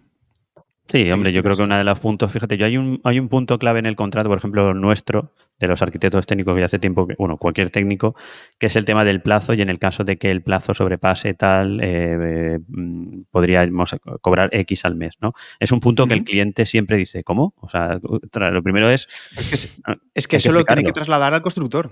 Claro, no, O sea, que hay que eh, explicarlo. el cliente no va a o tener sea, culpa de que se alargue una obra, tiene que ser, tiene que ser de las penalizaciones del constructor metida, oye, mira, a mí me supone un coste de técnicos que te lo tienes que asumir en caso de que tu obra eh, se alargue por culpa del constructor, ¿no? Ahí está. Yo. Eso Yo eso que les explico. Eso es. Y si la obra realmente se ve paralizada por algo externo, eh, eh, o sea, no va a contabilizar más. Si la obra se para por, Claro. por lo que sea, para, no se te para. preocupes que si no acabamos el 15 de diciembre porque has tenido que parar la obra por temas, imagínate, temas económicos, no vamos nosotros como técnico a decirte, no, no, no, tú dijiste que acababas y aquí me tienes que pagar. No es así. Claro, no. Eso no es así. O sea, hay que, pero, pero como dice, hay que explicarlo. Hay que hablar con el cliente y explicarle todos esos puntos. Exacto. Te has saltado un par de Carmen Pérez Reina, que por un lado nos dice que uno de los gastos es impuestos a actos jurídicos documentados por las distintas escrituras, aunque yo creo que sí que lo ha mencionado, no sé si lo ha llegado a mencionar. Alejandro, Alejandro. Sí, algo ha mencionado, y luego también nos dice que el control de calidad es obligatorio, por supuestísimo. Todo eso Mm. de control de calidad por supuesto. es obligatorio y los ensayos que toquen. Lo que pasa es que yo creo que también eh, los ensayos dependen de cada sitio, porque yo, por ejemplo, en Mallorca no me obligaban Sí, sí. al tema de cubiertas y sin embargo sí, aquí en la Comunidad Valenciana tengo que hacer cubiertas sí o sí. Eh, Allí solamente con un escrito que diga que, ah, que sean, o sea, que sean No- y no entra agua, ya es más que suficiente. Y luego Carmen luego, también... ejemplo, para el, decena- para el, el D03, que creo que es el de estanquidad, no te lo dan si no están hechos los ensayos. Hmm, correcto. Que en cuenta. Luego Carmen sigue, sigue diciendo las acometidas definitivas y la reposición de aceras, que eso sí que lo hemos comentado, y lo- el asfaltado para que devuelvan las fianzas. Esos son los, los costes, ¿no? Eso Sí. lo habrá comentado en la fase que estábamos hablando de los costes. Luego María nos dice lo del autónomo no tiene por qué te- presentar un plan de seguridad y salud y luego matiza el autónomo puro, claro, evidentemente, si tiene, si tiene contratación. Sí, lo que no puedes contratar a otro autónomo, ¿eh? Cuidado. Eso sí que no Eso puede, es. pero eso nos metiríamos en otro, en otro berenjenal, que luego lo insiste también Luis Fernández, autónomos sin trabajadores a cargo. Pone que es una rarísima avis, pero... pero El que no autónomo puro. El autónomo puro. No sé, yo Sí, sí, se que refiere que hay el autónomo puro es una un- que es rarísimo. O sea, que normalmente siempre trae algún colaborador que le eche la mano. Es pos- sí, es, es posible. Luego teníamos por aquí al ballista. eh, mira, Carmen Pérez Reina nos, nos indica que a partir de 50 kilovatios pueden obligar al centro de transformación. En menos no. O sea, es que 50 kilovatios en una unifamiliar, bueno, a lo mejor En tú, una Antonio, sí, unifamiliar grande, pero... Claro, una, unifamiliar- una unifamiliar grande, Pero- que menos de nada te metes en un CT. Yo tengo ya una que tiene su centro de transformación que, que te obligan. Ah, claro. Te metes con instalaciones muy grandes donde tienes un consumo muy grande y ya te meten. 50 kilovatios El- es tela, ¿eh? Sí, sí, sí. sí. Pero bueno, a poquito que se pongan un jacuzzi o, un- o una... Mira, lo que consume una barbaridad son las saunas, tío. Las saunas. Es que se te va a 15 kilovatios solo la sauna, pero así rapidito, ¿eh? como a poquito que sea medio grande, en medio de nada, 15 kilovatios y los chupas solo la sauna. Eh, así que hay que ir con cuidado con las instalaciones que se meten. Bueno, ¿qué más? Tenemos por ahí más. Nos decía aquí, bueno, también que debería ser el jefe de obra y además habría que tener en cuenta la gestión adecuada de los diferentes residuos. Esto se refería al tema de la coordinación ¿no? de, de- de la gestión de residuos o de la seguridad y salud en una obra donde hay diferentes contratas, constructoras. Contratas. ¿Vale? Eh, Luis, bueno, nos viene hablando aquí sobre el IVA, que es un engañabobos. Entiendo yo que será hará referencia pues a esa exoneración del IVA y bueno, to- toda esa, maruña que hay ahí, que no vamos a hablar Lo de todo eso porque depende de tantas cosas que es complicado, ¿vale? Eh, Bueno, también nos dice por aquí Luis Fernández que el autopromotor no acaba de asumir que es un agente más del proceso con sus responsabilidades, no es un consumidor final. Yo creo que ahí es, eh, no, no, yo creo que es el Sí. punto ¿no? Eh, de, de esta charla. Eso es así. Hmm, Eso es así. Hmm. No es un cliente que va a comprar un coche, correcto. ¿vale? Tiene. Aunque siempre cuando lo, el tema de eso habría que verlo en. Daría para un programa entero, creo yo. Lo, el tema de que sea cabeza de familia y eso creo que tiene unos matices ahí importantes que habría que, habría que tenerlos en cuenta y en algún momento los tendríamos que explicar. Así que bueno, ya lo, lo haremos con más calma, que ahora ya se nos ha ido un poquito la mano. Dos horitas. Dos horitas. Bueno, saltamos un poquito y aquí, bueno, tenemos a Miguel Ángel que dice contestación del constructor. Si el arquitecto tarda cuatro meses en un proyecto, en dos voy a revisarlo yo. No sé muy bien ahora mismo. No sé a qué se refiere. ¿Cómo? No entiendo. ¿Será alguna, alguna de. no sé. Es que si tarda cuatro meses, ¿qué más le da al constructor cuánto tarde el proyecto? Cuanto más tarde mejor estará, ¿no? O cuando, no sé. De hecho, eh, una de las cosas que hacemos mal en este país es que tardamos poco en hacer los proyectos y mucho en construir, Poco. cuando debería ser al revés. Deberíamos tardar mucho en hacer los proyectos y en planificar y luego, Cuanto más detallado. y luego pues, tardar poco en hacer los, las obras porque... No, yo creo que no se refiere que a, tendría a la hora de dar una oferta, que claro, el, el proyectista se ha tirado cuatro meses en hacer una- un proyecto y que él en, a lo mejor en una semana o en dos semanas que le piden dar una oferta, que poco le ha dado tiempo a revisar ese proyecto. Pues mira, no te digo que no, porque depende también del Sí. volumen de obra de la constructora, pero que, que al final en la experiencia sí que está el hecho de encontrar partidas que falten, porque muchas veces casi siempre faltan las mismas. O sea, son partidas muy Hmm. básicas que, que se olvidan por el rodapié. Yo me he encontrado un montón de proyectos que falta el rodapié. Y te pones, "Ostras, el rodapié no está por ningún lado. O sea, y falta el rodapié. Mm. Es una unidad tan básica en la obra que no, no está medida. O bueno, Ujú. Sí, efectivamente. Pero bueno, eh, al final también si un constructor te da un presupuesto muy rápido, eh, ah, tampoco malo. Malo. Por eso yo se lo digo a los, a los- a los promotores cuando puedo entrar en esa fase, es decirles, no, no metas prisa, o sea, mete la prisa que tengas que meter, pero no metas más de la que necesites, porque si metes más de la que necesitas, no se lo van a estudiar y van a poner a ojo o van a tirar por encima en cosas que no les da tiempo a que su, su contratista le dé precio. ta, ta, ta. Hay que dejar un, un- un proceso de que el contratista tiene que pedir a sus trabajadores, a sus contratas, todo eso, y tiene que poder calcularlo. Si, si tú no le das el tiempo de que le respondan, te lo va a poner a ojo. Y para ponerlo a ojo no se va a pisar los dedos, te va a poner por encima. Eso tengo Claro. claro. Así que. claro. Vale, Miguel Ángel, Miguel Ángel Guillén García nos dice si existe el mito, existe el mito que hay un proyecto de ejecución bien definido. Hombre, yo sí que los conozco, ¿eh? Eh, es verdad que hay muchos que a lo mejor no están bien definidos, pero sí que los hay. O sea, no, no es- hay que ser justos con los que hay, hay estudios de arquitectura que se le ocurra mucho. Yo igual tengo la suerte de que me los, la mayoría de los que me llegan están bastante bien definidos. Siempre hay alguna cosita siempre, hay. claro, te digo, como somos humanos, puede haber algo que no esté del todo definido. Porque no, por lo que sea, o que se ha pasado. Seguramente habrá sido sin querer que se ha pasado. Hmm, claro, eso queremos creer. Eso es. Mira, Carmen, Carmen nos dice aquí lo que decía yo antes. ¿Quién mantiene la seguridad? Supongo que esto lo comentaría en el momento en el que estamos hablando de que haya diver- diversas contratas, ¿no? ¿Quién, quién mantiene la seguridad? ¿Quién hace ese- esa labor? Eh, Rubén Sastre seguro no te lo cubre. Esto se refiere a la medición, que en el caso de que hubiera una partida faltante, Mm. que según Rubén Sastre el seguro no te cubre una, una partida faltante. No lo sé. No la sé, verdad es que no me ha- Yo no lo sé. Eso es lo que dijo el arquitecto. Bueno, el arquitecto lo dijo y si no, pues ya está. Pues justo- suerte que no le tocó pagarlo. no, ya veríamos que lo hubiera pagado. Pero, O depende del tipo de No sé seguro. O depende del tipo de seguro. Aquí dice una cosa, Carmen, que yo no la sé cómo es exactamente, que pone luego ante Hacienda se puede recuperar la diferen- el diferencial del IVA. pero hay que tener en cuenta la financiación de ese impuesto. Ahí ya no sé si se refiere que el autopromotor, si le paga, si paga el 21. No, es que si, si tú has pagado el 21 es que no, No. puedes, tienes que justificar que tienes no derecho a pagar solo el 10, que eso va en relación de la mano de obra con la cantidad de mano de obra con la cantidad de material. No recuerdo qué porcentaje Claro. era, pero si cumples, cumples, y si no cumples, no cumples, no puedes luego reclamarlo. ¿no? Esto No para sé los si se a tu asesor y te dirá lo Sí. que tienes que hacer y cómo tienes que. Claro, es que al Sí. final cada uno tiene que. Sí, sí, sí. Estamos Sí. para lo que estamos. Y luego Vale. Luis sí que volvió a hablar de eso. Ay, Ahí te lo he quitado. lo hemos pinchado los dos a la vez. Sí, Sí se puede recuperar, dale, pero al menos, pero al menos en lo que yo he visto no es práctica habitual. Más bien se sobreaplica el precio. Se sobreaplica, se sobreaplica el precio. Bueno, Entiendo que es el no sé. IVA, ¿no? Sí, está hablando del IVA, lo que no sé qué quiere decir. No, bueno, no sé. Eh, no, lo no- no hemos entendido la pregunta, Luis. Si todavía estás por ahí y no la quieres matizar, porque Miguel Ángel sí que nos ha matizado la de antes, que, pone, que, que se refería a las mediciones. Por las mediciones, correcto. Por las mediciones. Esto de Hmm. contestación, si el proyecto tarda cuatro meses, en dos lo voy a revisar yo a- por las mediciones. Bueno, pues Vale.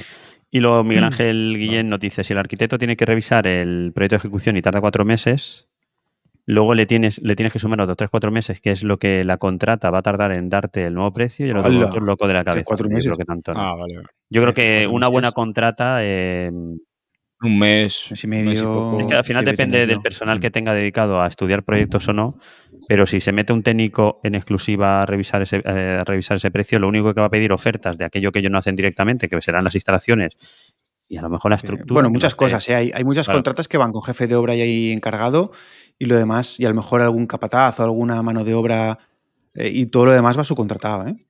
Pero muchas, muchas unidades de obra, Enrique, yo te digo porque yo me tiré unos años de, de jefe, estudié muchas unidades de obra que ya te conocen los precios de mercado y, y sabes qué precio vale, cómo va, qué, qué precio tiene un enfoscado, una pintura, un yeso, Mm. una, una alicata, un porcel.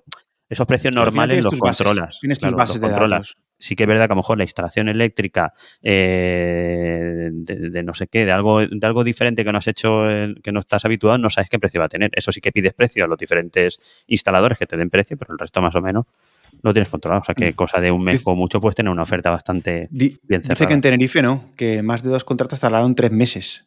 No sé si. Pero eso será porque tendrá un volumen de trabajo bastante considerable, digo yo. Y no... Ya. Escucha, o lo quieren estudiar muy bien, no lo sé. Yo tampoco pongo la mano en fuego. No, eh, por si, nadie. si es lo, si es Cada lo- uno tarda lo que si es tarda. lo habitual allí, exacto. Nosotros no es nuestra experiencia en este caso. No. Pero bueno. Y mira, Luis sí que nos matiza que pone que sí, Hablamos de de que el sí. IVA al 10%. Sí, pero el IVA al 10% Pues será es recuperar ese, unas ese condiciones. 11%, ¿no? Sí, pero si No, cumples no, unas no. condiciones determinadas. Que Claro, eso digo, que es, Yo creo que lo suyo es verlo con tu asesor y si se puede, se reclama esa, ese IVA y ya está. los, mate- no, los materiales no se pagan siempre al 21%. Se pagan al 21% si tú los compras directamente. Si los compra la constructora, no. Los compra la- Sí, pero si solo es ma- si tú lo compras solo material, entonces sí, que es lo que entonces es el Luis. 21, Claro, efectivamente. Eso es. Pero luego, y el constructor luego, al hacer la declaración de IVA, recupera. No, no, Recupera no, la no, diferencia, sí. porque los compras tú. Si los compras tú, los compras tú. Otra cosa es que luego lo pague el constructor, pero. Eh, Sí, pero el constructor, el material, sí que lo compra al 21 también, que es lo que creo que está Claro. diciendo Luis. bueno, sí, claro, el constructor lo compra al claro. 21. Para que él soporta él ese soporta Y 11%. ese como, la- 11%, pero bueno, como el ya- promotor está pagando el 10%, la diferencia esa sí que la solicita Eso el constructor. La, so- la soporta el constructor. La Pero soporta el bueno, eso luego se año, regulariza en trimestres y tal y cual. ¿no? Al final. Bueno, casi un año Pero se sí te va, es, eh, sí, sí, es un rollo, es un rollo, es una mierda. Para los constructores es una mierda una porque tienen que financiar. Ahí está. A día de eh, hoy un ser constructor 11% es ahí- complicado. Te, te toca Sí. financiar el IVA, te toca financiar muchas veces el pago de, de las diferentes contratas, etcétera, etcétera. Ir adelantando. Hay que tener una buena gestión financiera. Hay ujú. que tener una buena gestión financiera que muchas veces las constructoras, que como siempre digo, hay constructoras que son eh, albañiles venidos a constructor, que a lo mejor hacen una buena gestión de obra, saben poner ladrillos, pero poner ladrillos no es llevar una empresa. No. Llevar una empresa necesita una buena gestión financiera para precisamente este tipo de cosas y que no te quedes sin tesorería. Haciendo todo bien, te puedes quedar sin tesorería precisamente por este tipo de cosas. Pero bueno. Uf, Alejandro, eh, dos horas, Dos horas, y trece. cuarto. Dos horas Cortamos y ya. ¿no? ¿Cuánto nos queda para batir el récord? ¿Cuánto, era- cuánto estuvimos el No otro día? yo Yo me, yo me tengo que Ya, ir, ¿eh? Si quería os dejo batiendo el récord, yo me voy. No, ya solo nos queda la despedida. Eh, Alejandro, muchísimas gracias por haber estado aquí. Eh, nos habría No, encantado que habría estado también Javier, eh, tendremos en otra ocasión, pero, pero bueno, yo creo que has cumplido las expectativas muy por encima. El curso, evidentemente, pues va a ser la bomba. Eh, yo no conozco que haya nada parecido, así que os deseamos muchísima suerte con el curso. Si alguien se va a hacer una autopromoción, que menos que empezar por ahí, porque cueste lo que cueste, te va a ahorrar dinero, así que estás tardando en informarse. Y no, me pongas más peros, Luis, no me pongas, que estamos despidiendo ya, por favor. Luego lo hablamos por, mira, en Telegram seguimos la conversación. Y, y nada, eso, muchísimas gracias por, haber estado con nosotros una vez más. Os recomendamos que vayáis al podcast de Alex Olmo y de Javier Siles, que es Aula Passive, ¿vale? Que si eres autopromotor, pues te recomendamos que te hagas una Passive, ya que estás, y pases por allí porque, porque, porque es más interesante. Y bueno, y poco más. ¿Qué más, Antonio? Nada más, bueno, recordaros a todos los que nos estáis escuchando que, bueno, que, que, comuniquéis con, el resto de vuestros compañeros que, hay un podcast ¿no? que habla de construcción, que habla de todos estos temas, que se llama Comunicar y Aula Passive también, ¿vale? Y que cuando entréis, pues bueno, nos deis corazoncitos, estrellitas, etcétera, etcétera. Y vuelvo a recordaros que nos dejéis preguntas para el programa, para el último programa del mes en comunicar.com barra preguntas, ¿vale? Para ese programa especial que, tenemos a final de mes con, con, con el ratito Passive House. Y nada más, Enrique y Alejandro, muchísimas gracias por venir esta tarde. Muchísimas gracias. Y yo creo que meto música de salida, se nos ha hecho de noche y nos vamos ya. Continuamos esto que tenemos aquí cuatro comentarios en el grupo de, Telegram. ¿Vale? A Telegram, a continuar por allí. Gracias. Adiós.